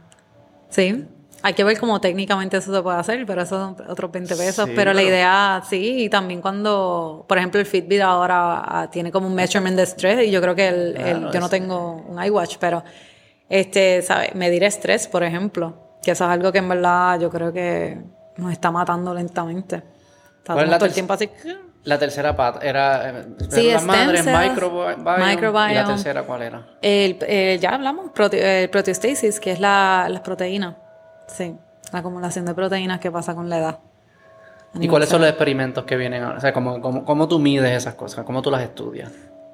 Bueno, pues. en hablaste el- el de las moscas, ¿qué, qué otras? Sí, pues en el caso de- del microbioma, algo que yo estoy súper interesada de hacer es este ver, ver, ¿sabes? ver esta comunicación entre el tejido este, del intestino, ¿verdad? Con las bacterias. Y entonces, como, o sea, una de las maneras que tú puedes hacer es como que mutar las bacterias. Este, tú haces como que este, colecciones de mutantes y tú ves si afectan, ¿verdad? So, dame darle un poquito para atrás. Pues literalmente hay bacterias que son buenas, entonces pues uno tiene que escoger cuál de todas estudiar. Pues yo voy a estudiar unas bacterias buenas, porque las que le llaman probióticos, ¿verdad? Mm. Entonces, este, y yo quiero entender cuáles son esos beneficios con la idea, ¿verdad? Si uno pudiese eventualmente este, aislar, ¿verdad? O la bacteria, o decir, mira, esta bacteria secreta esta molécula que tú la puedes meter en una pastilla o un tratamiento y provee todos estos beneficios. Pues eso es como que a largo plazo, ¿verdad? La idea, ¿verdad? El- el- la, la meta allá. Y pues la manera que uno lo hace es como que tú puedes generar, cole- ¿sabes? Colecciones de este tipo de bacterias, de mutantes. Entonces tú sabes que cuando es normal activa ciertas cosas, pero cuando es mutante, si pierde esa capacidad de activar, pues tú dices como que, ah, pues mira, esa, ese es el gen que está regulando esta cosa. So, estos son como que uno de los Yo tipos sé de que experimentos. estás haciendo un... Bueno, eso es algo que quiero hacer, no lo he hecho. Pero ¿Cuál vas a como- empezar a hacer? Porque tú estás empezando tu laboratorio. Sí, sí. Cuéntanos, ¿estás en la U, en Río Piedra? Sí, estoy en Río Piedra. ¿Eso es, es ciencia médica o es Río Piedra? Es Río Piedra. Ok. Sí. Es biología. Biología, sí. ¿Y cuál es, cuál- qué- con qué vienes nuevo? O sea, ¿cuál es Sí, el- pues esta, esta, las cosas que estamos hablando literalmente es como que entender un poco más cómo esa comunicación entre la bacteria y el tejido intestinal ocurre y cómo es que ocurre, qué controla en el animal y pues ver si esto influye, ¿verdad?, en el envejecimiento y encontrar, sobre todo esta segunda parte que estaba hablando, encontrar maneras de, o sea, eh, eh, explotar las bacterias y buscar qué es lo bueno que ellas producen para, para nuestro beneficio. ¿Cómo se hace todo esto? Porque yo, yo como que sí, conceptualmente, pero yo no me imagino cómo, cómo tú explotas la bacteria. Vas a tener y que de- un día al lab para que bueno, veas. No, sí, se puede. Sí, iría sí. full, iría full. Sí. Pero ¿cómo se hace? ¿Sabe? ¿Cómo- ¿Dónde uno compra bacterias primero? Eh, hay compañías que, bueno, este, hay compañías que venden bacterias y hay compañías que venden moscas con ciertas mutaciones y ya te dicen, mira, esta mosca, esta colección son como que inbreeding, ¿verdad? ¿Sabes? Todas son iguales. Tienen esta, esta, esta mutación y tú la compras. Pero tú también puedes hacer tus mutantes. ¿Cómo se Este, hace eso? Porque de- de- eso suena como X-Men. Eh, O sea, como, uno hace un mutante. Un mudan- bueno, de mosca, este... Hay, hay que hay un montón de maneras, pero... no sé ninguna. No me imagino, Bueno, no, no sé ni por dónde para que ya que mencionaste este X-Men y que la realidad es que ya esto no se hace mucho, pero en el tiempo de antes se hacían, ponían las moscas y se le metía X-ray a las moscas. Radiación. Radiación. Entonces, la, ¿sabes? Este, y literalmente como que eso mutaba el DNA y después esa mosquita tenía bebés y esos bebés tenían mutantes y tú a- a- este, seleccionabas, ¿cierto? Pero esto yo Pero, nunca lo he hecho, pero la lo han radiación cambia nuestro Sí. DNA. Sí, por eso los rayos ultravioletas son tan malos, coge el sol, porque eso te altera el DNA y pues te puede causar ¿verdad? mutaciones que terminen en cáncer. Así que uno hay que tener cuidado con los... Entonces las exponían a radiación y mutaban. Y Ajá, mutan y tú seleccionabas Pero suena como que bastante impreciso. Me imagino que Era, hoy- imp- hoy era impreciso. Hoy es con CRISPR pues específico. ¿Cómo es CRISPR? Explícame CRISPR. Ay, Yo lo mencioné mío. ahorita. Estoy leyendo Bueno. el libro del Codebreaker. Ah, de verdad. ¿Sabe No, no, lo- no lo he leído. De Jennifer Doudna. Ah, ok. Hablan del RNA y todo esto. Pues CRISPR es un mecanismo que este, literalmente ocurre naturalmente en las bacterias para protegerse, creo que de los virus, Dios mío, yo supongo que sepa esto, pero este, que es un me- me- mecanismo natural. Sí, es de los virus. Es de los Es de los virus, ¿verdad? Fue, un- fue una compañía, unos investigadores jugaron un rol bien grande de, que hacen yogur. Ah, Porque el yogur es con bacterias, ¿no? Y los virus estaban chavando el, el yogur. Ah, y ellos se dieron cuenta que las bacterias desarrollaban algo, la bacteria post-virus en su DNA había desarrollado algo que era el código para batallar el virus en el futuro. Pues mira, tú sabes más de eso. Y entonces como que buscaron, dijeron como que, ok, ¿cómo, ¿qué es eso? ¿Y cómo se, cómo se puede replicar eso, sacar de ahí, cortarlo y pegar? Sí, y es literalmente como que este- estas moléculas donde tienes una secuencia específica que va a machar lo- el lugar en el DNA que tú quieres cortar y tiene una enzima que se llama Cas9 y va, va por ahí escaneando, pa, pa, pa, encontró la secuencia y corta. Y es bien preciso. Y ¿Pero entonces, qué es eso? ¿Qué es? Es un... Es un, es un, pro- es un- Una proteína. Pero es un, ¿cómo se hace todo esto? Como... Piensa que, o sea, todo el mundo que te está escuchando, no, no todo el mundo, la mayoría, nadie entiende, entienden Sí, sí, sí. conceptualmente, pero no pueden decir, ¿sabes? Porque ellos saben escribir en una computadora, o sea, ¿cómo, ¿cómo se hace esto? ¿Cuáles son los equipos que hay? ah, ¿Cómo ok, como tú dices en el laboratorio. Sí, ¿cómo pasa? Pues mira, uno literalmente, mano, no es tan exciting como, como ustedes pensarían. Es literalmente todo pasa en un líquido transparente donde tú metes proteínas ahí que tú ni estás viendo y todo está ocurriendo y pues tú cambias temperaturas, haces ciertas cosas, pero todo está ahí. Pero cambiaste, eso es como en un, en un Yo no he hecho CRISPR, yo no he hecho CRISPR, by the way. Pero, Pero, has visto cómo se hace. Yo no. En la mosca, por ejemplo, tú puedes coger, yo no lo he hecho Porque tú las compras mutadas. De las compras mutadas, pero tú puedes expresar la, el guide RNA, que es la secuencia que va específicamente a decir dónde va a cortar. Y puedes también expresar la proteína. Y lo puedes expresar a nivel como un transgen, como dije ahorita, que son este, secuencias de DNA que tú artificialmente pones en el genoma de la mosca sin afectar ¿verdad? los genes normales. Este, porque en el DNA pues, hay secuencias que sí significan algo y hay secuencias que no significan nada. Entonces tú puedes meter cosas Hay ahí DNA como que no se, como que no se que hasta el momento el día de hoy no se usa y no sabe para exacto no sabemos para Esos qué pero está que estamos haciendo, exacto no quién sabemos. sabe Estoy seguro sí que- sí no yo creo yo pienso que Natural tiene que haber Selection. Porque Natural Selection no escoge cosas. Dicen, sé que hay un ejemplo, por ejemplo, el apéndice. Hablan mucho de que el apéndice. Pero eso es por el, es el, en el Western World. Que el apéndice no juega un rol. Porque si vas a países donde todavía eh, eh, lo que comes eh, pues, produce diarrea y qué sé yo qué, y, y mata, se van todas las bacterias. Creo que el apéndice lo que hace es guarda algunas y las pone para atrás, ¿no? yo no sé ni qué hacer Entiendo la que sí, sí. Ah, ok. Entonces, pero en el mundo, en el mundo, en el- nuestro mundo, donde no hay muchas pos- como que la, la comida Sí, ya que está más regulada, limpia, limpia, no hay mucho riesgo de, de que pase eso. Pues sí, el apéndice parece ser que no es, in- que no es útil. Mm. Pero en la mayor, en, no en la mayoría, pero en muchos países del mundo y en muchas áreas de- de- del mundo todavía es bien útil porque todavía te expones a comidas que no te caen bien, pasa la diarrea, se van, cuando es diarrea se va todo, todo la sí bacteria, sí eso, sí se sí va sí, todo. sí. El apéndice es quien guarda y entonces tira, Ah, ok. tira nuevo. O sea que pensaría que si Natural Selection como que no tiende a tener cosas tan Sí. useless que no creo que haya DNA. no- quizás no sabemos para qué se usa. Sí, o quizás es, es para, para ese DNA que no tiene necesariamente una función directa, es quizás para escoger estos otros DNA, porque los virus también pueden meter cantitos de ellos en nuestro... Ah, ¿verdad? Sí, y muchas variaciones han pasado por a través de los virus. So, como que quizás todo, ¿sabes? Tiene una función, es que simplemente no, no se ha Entonces tú lo descrito. compras ya mutado, pero ya pudi- pudiese hacer algunas de las... Sí, puedes hacer exacto. Después que tú tengas, tú puedes hacer, mm, sí, después que tú tengas, por ejemplo, en, yo nunca lo hice, pero el concepto sería si tú compras el guide RNA, que es una secuencia de DNA, que eso no lo vas a ver nunca, pero es una secuencia que tú compras. ¿Qué? es- ¿Cómo se ve una secuencia? ¿Qué es lo que te, No sé. pero que te envían? Te envían un líquido. Es un líquido. Todo, esto- Todo es un líquido, eso es lo que digo. líquidos. Sí, sí, es un líquido transparente donde tú vas a coger, lo vas a mezclar, ¿verdad? Entonces en tú otro confías líquido. que te están enviando... Eh, Tú confías, tú, no esto es va a funcionar, exacto. Hay maneras de, de después tú verificar lo que eso es y qué sé yo. Pero imagínate, tú unes la secuencia, unes la, el, la proteína, el Cas9, ya lo unes y después se lo metes a, a unas células y eso va a entrar a la Son célula. líquidos, líquidos, líquidos. Líquido a otro líquido, la célula por lo menos puedes ver en un microscopio.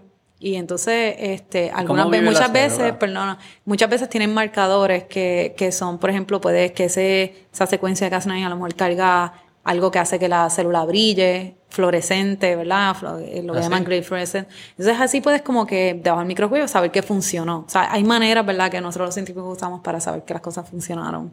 Este, así Y que no con están... el ojo, es con el ojo, con el microscopio, ¿sabes? Sí, pero con, con, este, con un wavelength específico para que florezca las proteínas cierto color. Qué locura. Es una locura. Pero sí, lo que digo es que no es exciting como uno se imaginaría. O sea, eh, literalmente muchas veces estamos mezclando líquidos, ¿verdad? Uno confía, ¿verdad? Que te enviaron lo que es y sí hace chequeo este, en el camino y después tú, pues al final ves una célula que está brillando y dices, ah, pues mira, así le entró todo. Este, o, o no está brillando, ¿verdad? Porque depende de la selección y pues ahí haces tus experimentos. ¿Y cómo fue abrir un laboratorio en la UPI? Pues hermano, eh, pues ¿Qué, mira. ¿Qué significa un laboratorio? Cuando, cuando- la- Pues es un espacio donde tienes un montón de equipos para este tipo de cosas, para mover líquidos a otros, para crear moléculas. estudiantes que colaboran contigo. Sí, exacto. Entonces, este, literalmente al principio eres tú solamente, este, en un espacio y es como que, bueno, ahí está, dale, montalo. Y pues es como un startup en realidad, porque está, estás tú solo, tienes que reclutar, este, tienes que manejar budget, tienes que manejar, ¿verdad? Entrevistar gente, pero a la misma vez ¿Das clases comprar equipo. Pues este semestre no estoy dando clases. Ya el, ya el semestre que viene sí, y por ahí para abajo. Pero este semestre, como estoy montando un laboratorio que, y tengo que hacer muchas compras y, y acomodar, reclutar y todas estas cosas, escribir grants y todo ese revolú, pues este, este año, pues como, digo, este semestre me lo dieron. ¿Y cómo funciona? si desarrollas propiedad intelectual, ¿cómo funciona? ¿De quién es? ¿Eso es de la universidad ¿Es tuyo? ¿Cómo funciona eso? Pues es de la universidad. O sea, Ah, sí. tú eres como inventor, te dan un porcentaje. O sea, esto lo estoy aprendiendo recientemente porque cada ¿verdad? instituto y universidad tiene, tiene sus reglas. Sus políticas. Este, pero sí, en el caso cuando trabajas en la universidad, pues este, un porcentaje bastante grande a la universidad y entonces un porcentaje te toca, te toca a ti. Entonces, pero sí, el, ¿Y tú estabas en uno privado? era un, el que tú yo estaba en una no farmacéutica, Ah, era sí, una farmacéutica privada, una compañía privada. Y ahí también, ¿sabes? Eso tú puedes ser el inventor de una Sí, patente, pero sí. eso le pertenece, al igual a la UPI, ¿sabes? Y este, la UPI o las universidades, realmente, Mm. sí. Si tú haces el trabajo allí, ellos ya asumen, ¿verdad? Que, que lo hiciste bajo su techo, con, con la electricidad que ellos pagan, con el Los agua. equipos todo eso. Exacto. Y, y, y cómo ha sido, porque esto es un tema nuevo. Y sé que hay como, todavía como, como tú lo presentas, pues no, no roza muchos temas éticos. Pero no, no, no- no hay que pensar mucho, y iterarlo muchas veces para que empiece a tocar como que temas morales, éticos. Sé que hay filosofías distintas.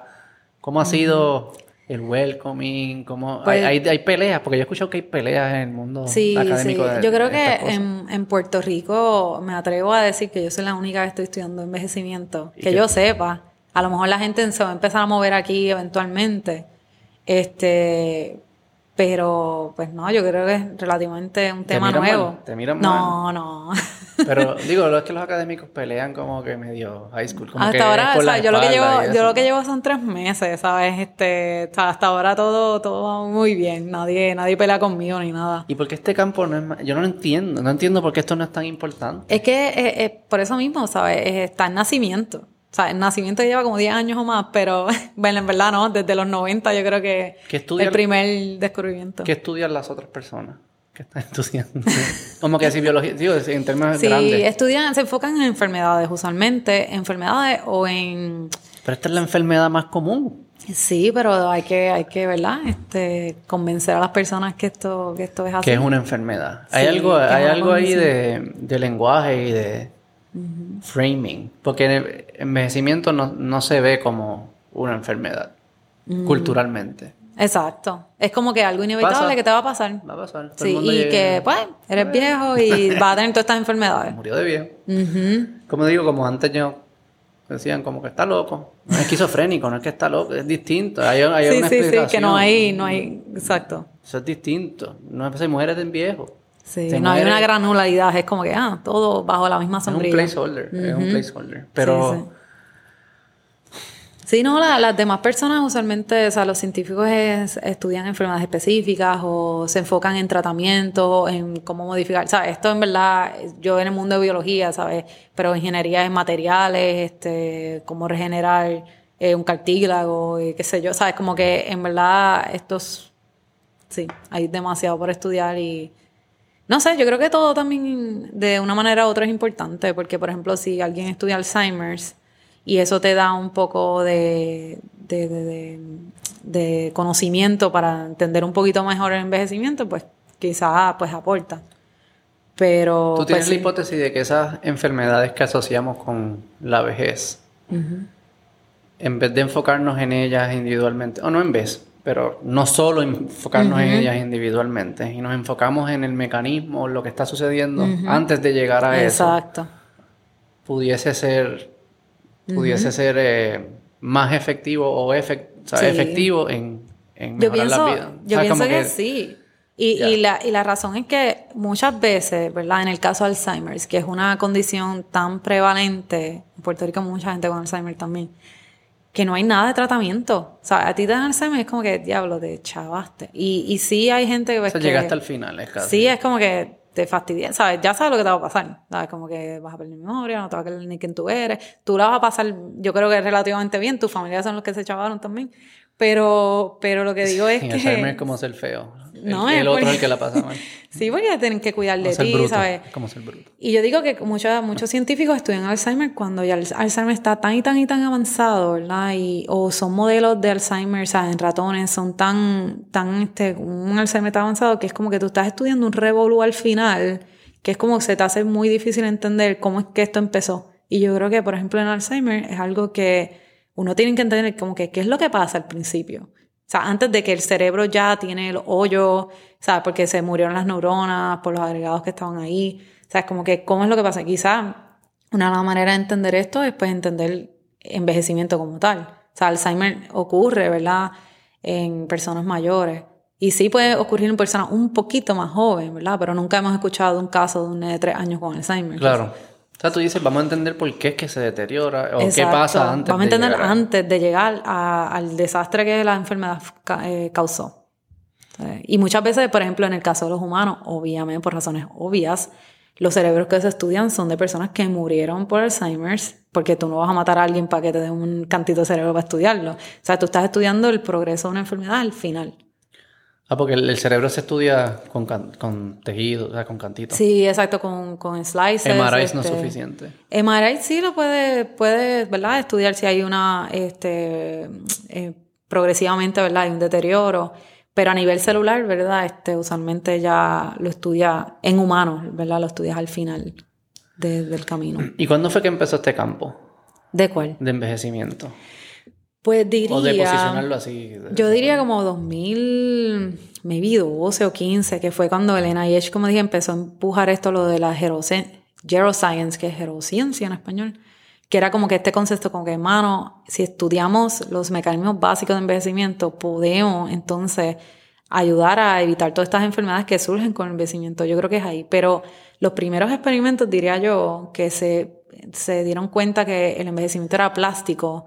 ¿Qué significa eso? Que, que es modificable. Era experimentos que hicieron un gusanito, un nemato, se llama así Elegance, en los 90. ¿Y qué hacían? ¿Qué hacían con el gusano? Pues literalmente eh, mutaron un gen y el gusano vivió más. Y era como la primera vez como que, diablo, nosotros podemos modificar cuánto vive un animal. Y pues ahí empezó... ¿Y no se ha hecho con, con monos? Pues con monos se ha, se ha hecho, este, eh, lo han hecho con calorie restriction, como que comiendo... Fasting. No con fasting per se, pero con calorie restriction. Pero, este, y hay un estudio en humano de, se llama Calorie, que, este, que era gente, empezaron a con calorie restriction en los monos como que había un debate si había unos monos que sí vivieron más, otros que no, pero los humanos hay un ese, estudio se llama Calorie, yo creo que siguieron una persona calorie? Calorie con ah. e al final como si fuera Calorie, pero eh, calorie, ay no sé. Este, exacto, ¿Y qué es lo que hacían? Pues ellos, yo creo que por dos años, ellos siguieron a personas haciendo este calorie restriction. Creo que disminuían sus calorías, creo un 30%, no me acuerdo.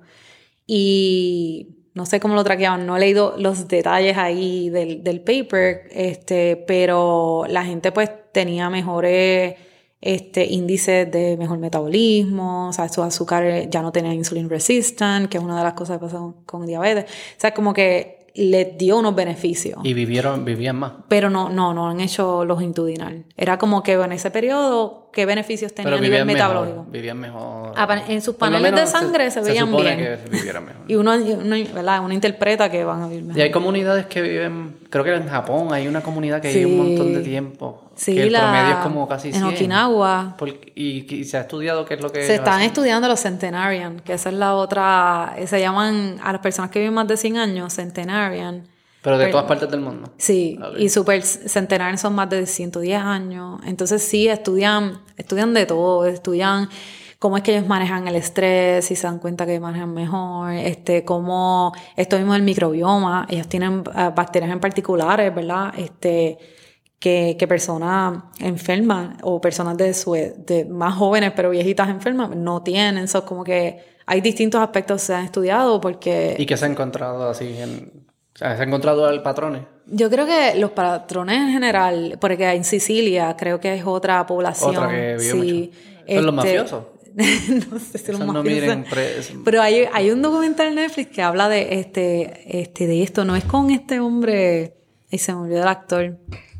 Olvídate. ¿De Sicilia? Sí, habla de los, eh, yo creo que se llaman Blue Communities, creo que son, que son, Ah, ¿te yo no lo acuerdas de eso? pero lo escucho. Que esas son estas Sí, las son comunidades esta- que viven- estas comunidades Hay algo que pasa el- ahí que viven mucho tiempo. Exacto, y pues se cree que mucho de la- el factor, uno de los factores más importantes es sentido de comunidad. Este, ¿Verdad? Qué loco, sí. Porque todos viven como una comunidad, todos se ayudan, tienen como centros comunales, este... ¿Y qué hace eso en la biología? Pues, mano, no, hace algo bueno, pero no sé Pero exactamente. Yo creo que yo creo que tiene que ser que te baja los estrés, que la gente se cuida, que están más pendientes. Sí, piensas que hay menos riesgo. Sí, yo creo que si, por ejemplo, tú llegas a tu centro comunal y estás cojeando o te ves enferma, a lo mejor la persona te ayuda a ver si tú estás solo, aislado. No sé, ¿sabes? Estoy yo inventando, pero me lo puedo imaginar, ¿verdad? Este, o cómo te sientes hoy, o mira, tú sabes, ese sentido de que, y también sentido de eh, propósito en la vida. Que muchas, lamentablemente, ¿verdad? Cuando la gente se pone viejito, es como que, bueno, aquí esperando morirme porque no, no hay más nada, ¿sabes? Sí, yo creo que hemos fallado con... La ciencia fue bien buena en alargar la vida.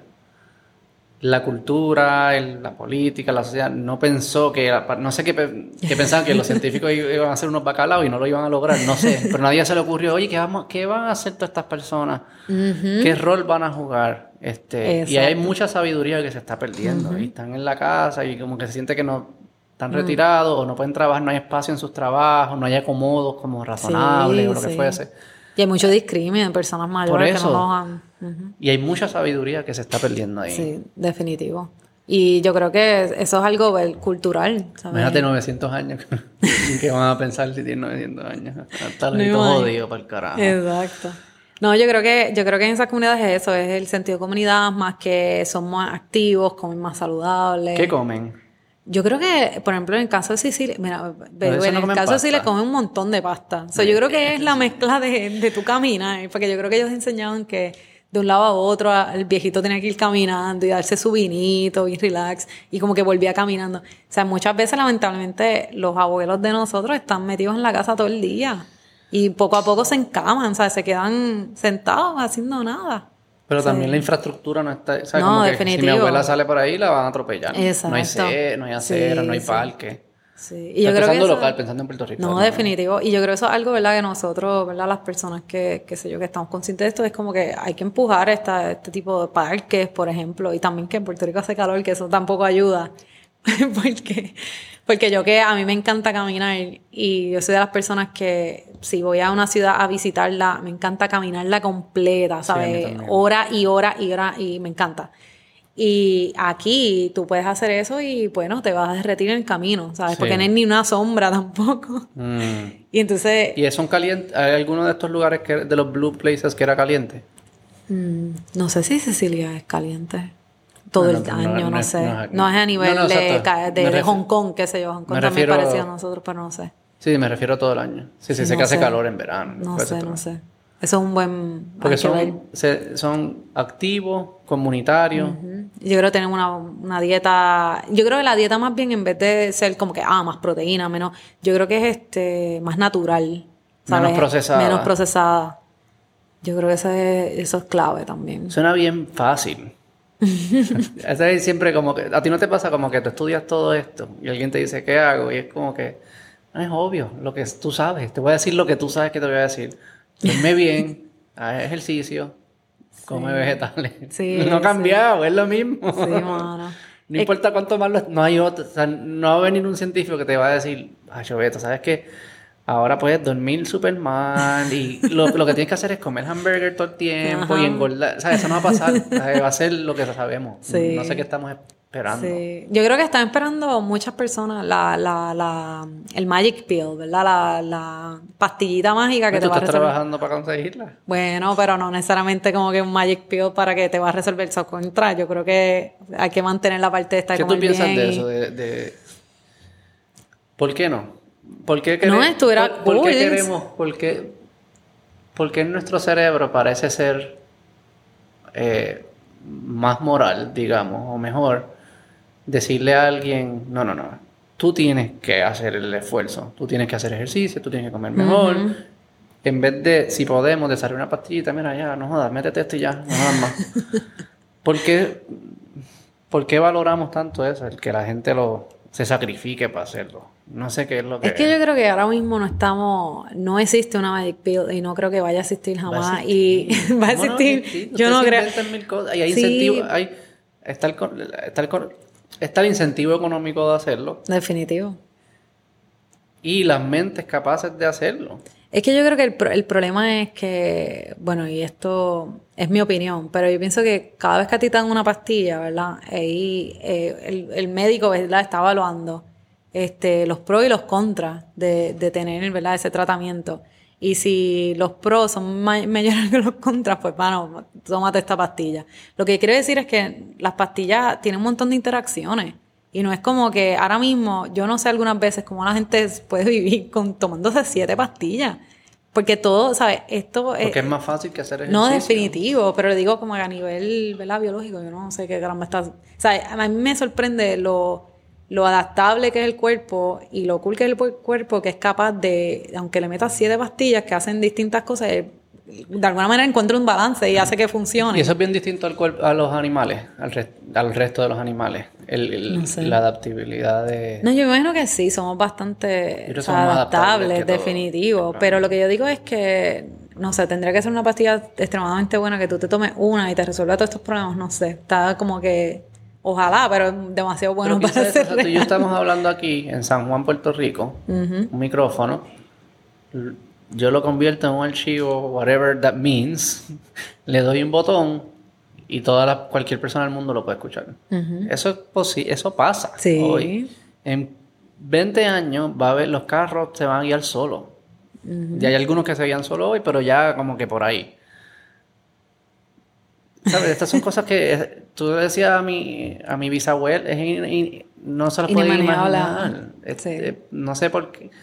Yo no pienso, yo creo que cuando pienso estas cosas no es, no es si seremos capaces eventualmente de hacerlo, es si existe la motivación para hacerlo. Y es como que lo que parece ser en los humanos es que si existe el, vamos a llamarlo un mercado, que no es otra cosa que mucha gente quiere que pase. Eso es lo que es un mercado, ¿no? Ujú. Que mucha gente lo compraría. Eh, hay mucha gente que lo quiere. Obviamente vamos a querer estas cosas, sentirnos bien sin tener que pagarnos. Um, Suena como que amazing. Este, eh, vamos a quererlo. O sea, que va a haber un mercado. Va a haber gente como tú, que son súper inteligentes. Así, pues yo me voy a dedicar a eso porque eso es lo que la gente quiere. O sea, como que... Sí, no, no, ¿por de que va a no existir algo, va a existir, de que funcione, ay, no sé, no, no. Lo que Vamos no- a ver. Lo que sí es que... Yo creo que siempre no va a no un balance, tiene que haber como que no vas a poder dejar de caminar y meterte una pastilla y quedarte ahí en tu casa como... Yo no sé cómo van a ser los, los futuros humanos. De verdad que yo no sé. Estás pensando en Wally. ¿Te acuerdas de Wally? Wally. Sí, iba, Que estaban todos sentados ahí en, en un- en una Ah, silla, ¿te acuerdas los sí, humanos sí, allí? Sí, sí, sí, la, la nave, que los gordos, que eran todos gordos. Sí, sí. Este, que todos ahí comiendo. estoy pensando en. Matrix también. Estoy Mira, pensando ajá. en... Que yo creo que nosotros nos parecemos más al Matrix que a los cavernícolas. El humano de hoy, con el teléfono... Estamos un poquito más cerquita, sí. O sea, nuestra vida es mucho más parecida al de estar conectado todo el tiempo y estar interactuando con gente que no está alrededor tuyo, que están, sabrá Dios dónde. Que el cavernícola, que tenía que bregar con su inmediatez. No era, Nuestra vida no se parece en nada a la de él, a del Sí. cavernícola. O sea que, no sé, siempre que hablo de estos temas, como que llego a, llego a esto y, y asusta, pero a mí me encantaría cono- que conocer a mi tatara tataranieto.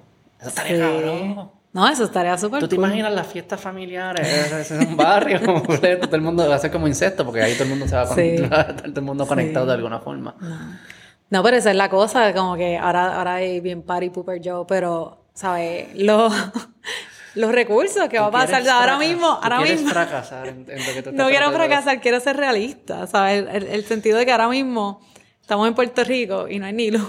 Imagínate tú tener No hay un luz, barrio. ¿no hay qué? Bueno, Luma, ¿verdad? el Ah, revolú este. O sea, le digo como que hay un problema de recursos en el mundo, hay problemas de global warming, ¿sabes? Como que It all comes down to energy. Energy. Siempre va a ser energy. Energy, exacto, y comida. ¿Qué energy? Exacto, todo es energy. es Exacto, sí, sí lo. Sí. Este, So, por yo eso creo es que el eso- flow, Por eso. O quizás hay que comer menos, lo que estás diciendo. Hay Maybe. que comer menos. Si comemos Imagínate. la mitad. ¿Cuánto nosotros- Decirle a la gente, Nosotros empezamos a come- comer la mitad, ¿no? La mitad. Bueno, que sube ¿Qué? el precio. Sube los precios y come menos. Bueno, todo el mundo a dieta obligado. No, papá, con los ricos pueden ser los gordos, quizás eso. Hay lugares, me imagino, que los... Dios mío.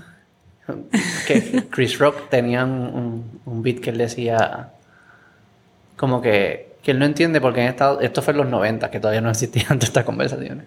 Que él no entiende por cómo que solo only in America como que fat people are, demon, are demonized. Como que tú puedes ir a otro lugar y dice como que they look, you're fat you're fat I'm gonna hang out with you.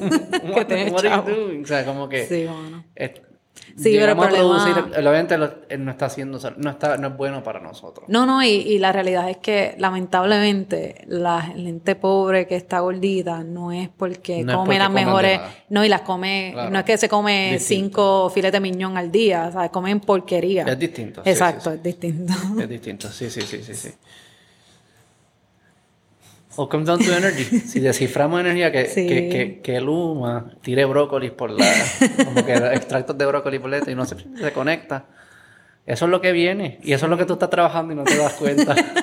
Eso es lo que tengo que estar pensando. es el laboratorio. Sí, no, y, y sí. Vamos a ver qué. Pero ese es el, el punto, es que ahora mismo en el 2050 creo que se va a duplicar la cantidad de, de personas sobre 65 años. Y es un problema, ¿sabes? A nivel ¿sabes? de la sociedad. ¿Sabes? Toda esta gente Es va a entrar al retiro. Si tienen el biological age de 65. Bueno, pero El imagínate. biological clock que diga. De 60, ¿entiendes? Bueno, pero estoy hablando de los que vienen aquí en los próximos menos de es- 30 años. Pero esa es una buena forma de presentar lo que tú estás trabajando. Tú dices, ok, demográficamente se ve este trend. Están teniendo menos hijos, o sea que va una, pobla- una va- viven más tiempo los, Va a haber una proporción más grande de la población en este grupo de edad. Edad medida cronológicamente. lo, que tú, lo que tú dices, yo lo que quiero es que esa gente que cronológicamente tiene esa edad, en verdad sean, puedan contribuir a la sociedad como alguien de 50. O sea que, aunque la demografía no, no está cambiando tanto como pensamos, si logramos que esas personas no lleguen al biological clock de 65 tan rápido. O sea que tú puedes jugar, es como, es, perder años, ¿no? No, exacto. Eh, sí. Es una buena forma de verlo, es como... La gente dice, pues hay que tener más hijos para que entonces el balance sea de esto. Tú puedes decir, pues quizás no hay que envejecer tan rápido. Eso es lo que... Eso está sí, Sí, sí. Ese es el bumper sticker. Sí, tendrías que, sí, yo, hay que ver en cuántos años se empuja esas, esas un ideas. Año no sé un año, que hay que buscar unos slogans. Sí, yo, yo pienso que va a haber mucha gente mucho más vieja que 65 cuando le hagan la, el biológico. De momento, diablo, todo el mundo parece de 80 aquí. Si tú dices, ok, vamos a coger de los que tienen en los 30 hoy en día y le hacemos el biological clock y asumir que el biological clock lo que te tira para atrás es, o sea, si eres de 35, como que es el mismo número. ¿Cuántos, ¿Qué edad tú crees que sería la edad promedio de la gente que está en los 30? Diablo, está, está difícil de calcular, porque mi, mi, muestra está muy bias, ¿sabes? Uno ah, se tiende, sí, uno se tiende a juntar, ¿verdad? Con personas que, que están Pero sabemos las proporciones que hay de diabetes, sabemos los productos que más se consumen, Sabemos las tasas de obesidad que tenemos y con COVID se como que ha sido bien palpable que, que, es un grupo bien vulnerable para COVID. Yo diría que los que tienen 35 tienen que tener 50. 50. Esa es la edad. TH. Bueno, sí, algunos, algunos se comportan como eso que no pueden caminar. Eso, es bien triste, bien triste. Es súper triste. Bien triste. Y para mí eso es una de las motivaciones. ¿sabes? Yo me puse, un día yo estaba en el, en el gym allí, cuando empecé este mundo de que tengo que hacer algo por, mi vida porque me voy a chaval. Y empecé como que uno se pone como que más este, aware de, de lo que está pasando alrededor de uno, empieza a prestar atención. Y yo me acuerdo una vez en el gym y esta señora, yo no sé qué edad ella tenía, tenía que tener menos de 65 porque estaba trabajando todavía. Era el gimnasio el trabajo. Y mano, ¿sabes? Se bajaba, hacía pucho, alzaba esas. Y yo, yo quiero ser como ella, mira para allá, ¿sabes? Y este. Y sí, ¿sabes? Mucha, hoy en día hay gente de nuestra edad o menos que no pueden ni, ni caminar una milla. ¿Sabes? Y, y es triste.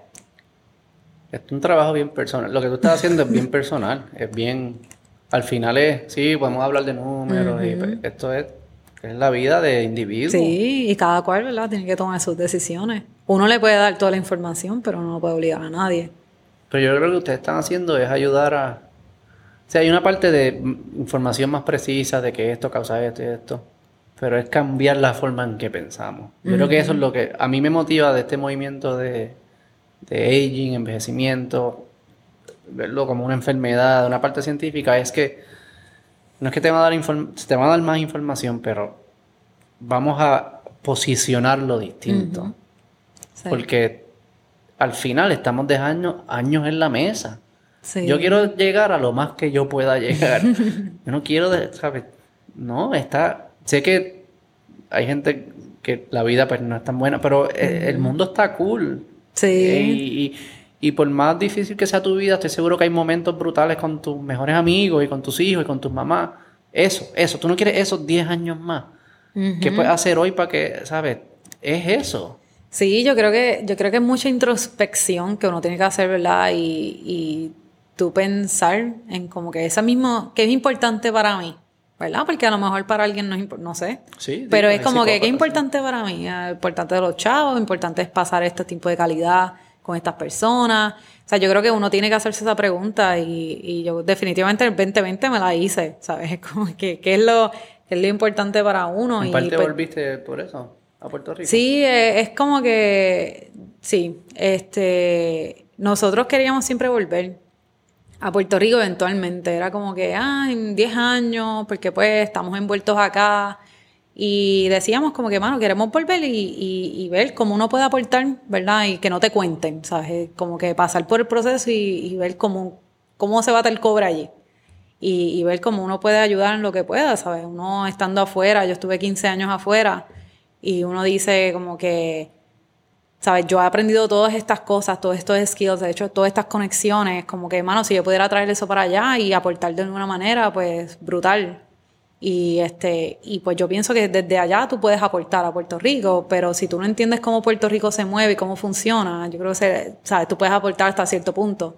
Y estando desde adentro, pues entiendes cómo, cómo las cosas se mueven aquí y, y qué puedes hacer que no ¿Y tu puedes hacer. familia está acá? Y eso. Familia está acá. Entonces, yo creo que la, ¿verdad? la gota que colmó la copa o que dio el último empujón fue como que mi papá muere de cáncer, diagnostican eh, cáncer pancreático y en Wow. dos meses él muere. Lo lamento. ¿A qué, Sí. qué edad tenía? 65. O sea, eh, que fue bien fuerte. Y entonces, eso fue uno de esos realizations que uno está, ¿verdad?, bien envuelto este, en la vida cotidiana. Y uno está como que bien envuelto, ay, quiero hacer esto, quiero viajar, quiero trabajar, tengo estos deadlines, ta, ta, ta, ta", y de momento es como que, mano, pum, la vida es corta. Y se, tú no sabes cuándo te va a tocar. Y ahí es como que di- dijimos, no, no, no, no, no. 10 años no, vamos ahora porque no sabemos qué va a pasar de aquí a allá. Y lo que estaba hablando de la familia, de compartir todas esas cosas, este, uno dice, mira, pues si sigo viviendo allá, que sí, que la, la paso brutal, o sea, no me puedo quejar, ¿sabes? Estamos en un lugar súper lindo, gente buena, conocimos un montón de personas, Claro. este, pero pues hay cosas que uno va perdiendo y uno no se está poniendo más joven tampoco. Y era como que, ¿y ¿qué vamos a hacer? ¿Y tú- ¿Viral cuando uno tenga 65 ¿Tú años y ya todo el mundo murió? todavía cuando, cuando? Sí, sí. O sea, tuve la suerte, ¿verdad? De que como las cosas trabajan en la vida, de que pude venir. A ver. Este, sí, no, estuve, estuve con, o sea, literalmente cuando lo diagnosticaron, ¿sabes? Estuve en esa cita y ayudando en lo que podía y después, este, viré, o sea, estuve como, te diría, cerca de un mes, después viro, él se pone malo y después vuelvo, o sea, que tuve esa suerte, ¿verdad? De que poder a- ayudar en lo que pude allí. Y eso fue en 2019, a finales de 2019. Pero es como que estos reminders de que, de que, mano, la vida es corta. Y si tú no haces lo que te gusta ahora, puede que mañana se acabe, te atropelle un carro, no sé, ¿sabes? Como que pa, o te diagnostiquen algo que, ¿verdad? Te chavaste, ¿sabes? Sabes que lo que te queda es corto y lo que te queda es sufrir. Y pues esos movimientos de decir, mano, la vida es corta, vamos a hacer lo que queremos ahora. Así que, De mis momentos favoritos es eh, hacer esto con mi papá sin grabar, sentarnos a hablar, qué sé yo. sí. No, y eso y yo poder y yo poder hacerlo un par de veces más. Como que yo no o sea, no sé qué más, yo no sé cuál es qué otra cosa es más que eso. Sí. Eso que o sea, me inspira, tu trabajo me inspira, te admiro mucho. Ojalá lo logren. Y me regales par de cafés más con mi papá y y, y suerte. Me, me invitas al lab. Me encantaría el lab. Seguro. Que sí. Gracias, Emilcia. ¿La pasaste bien? Sí, súper. Ah, te lo agradezco. Nos vemos. Bye.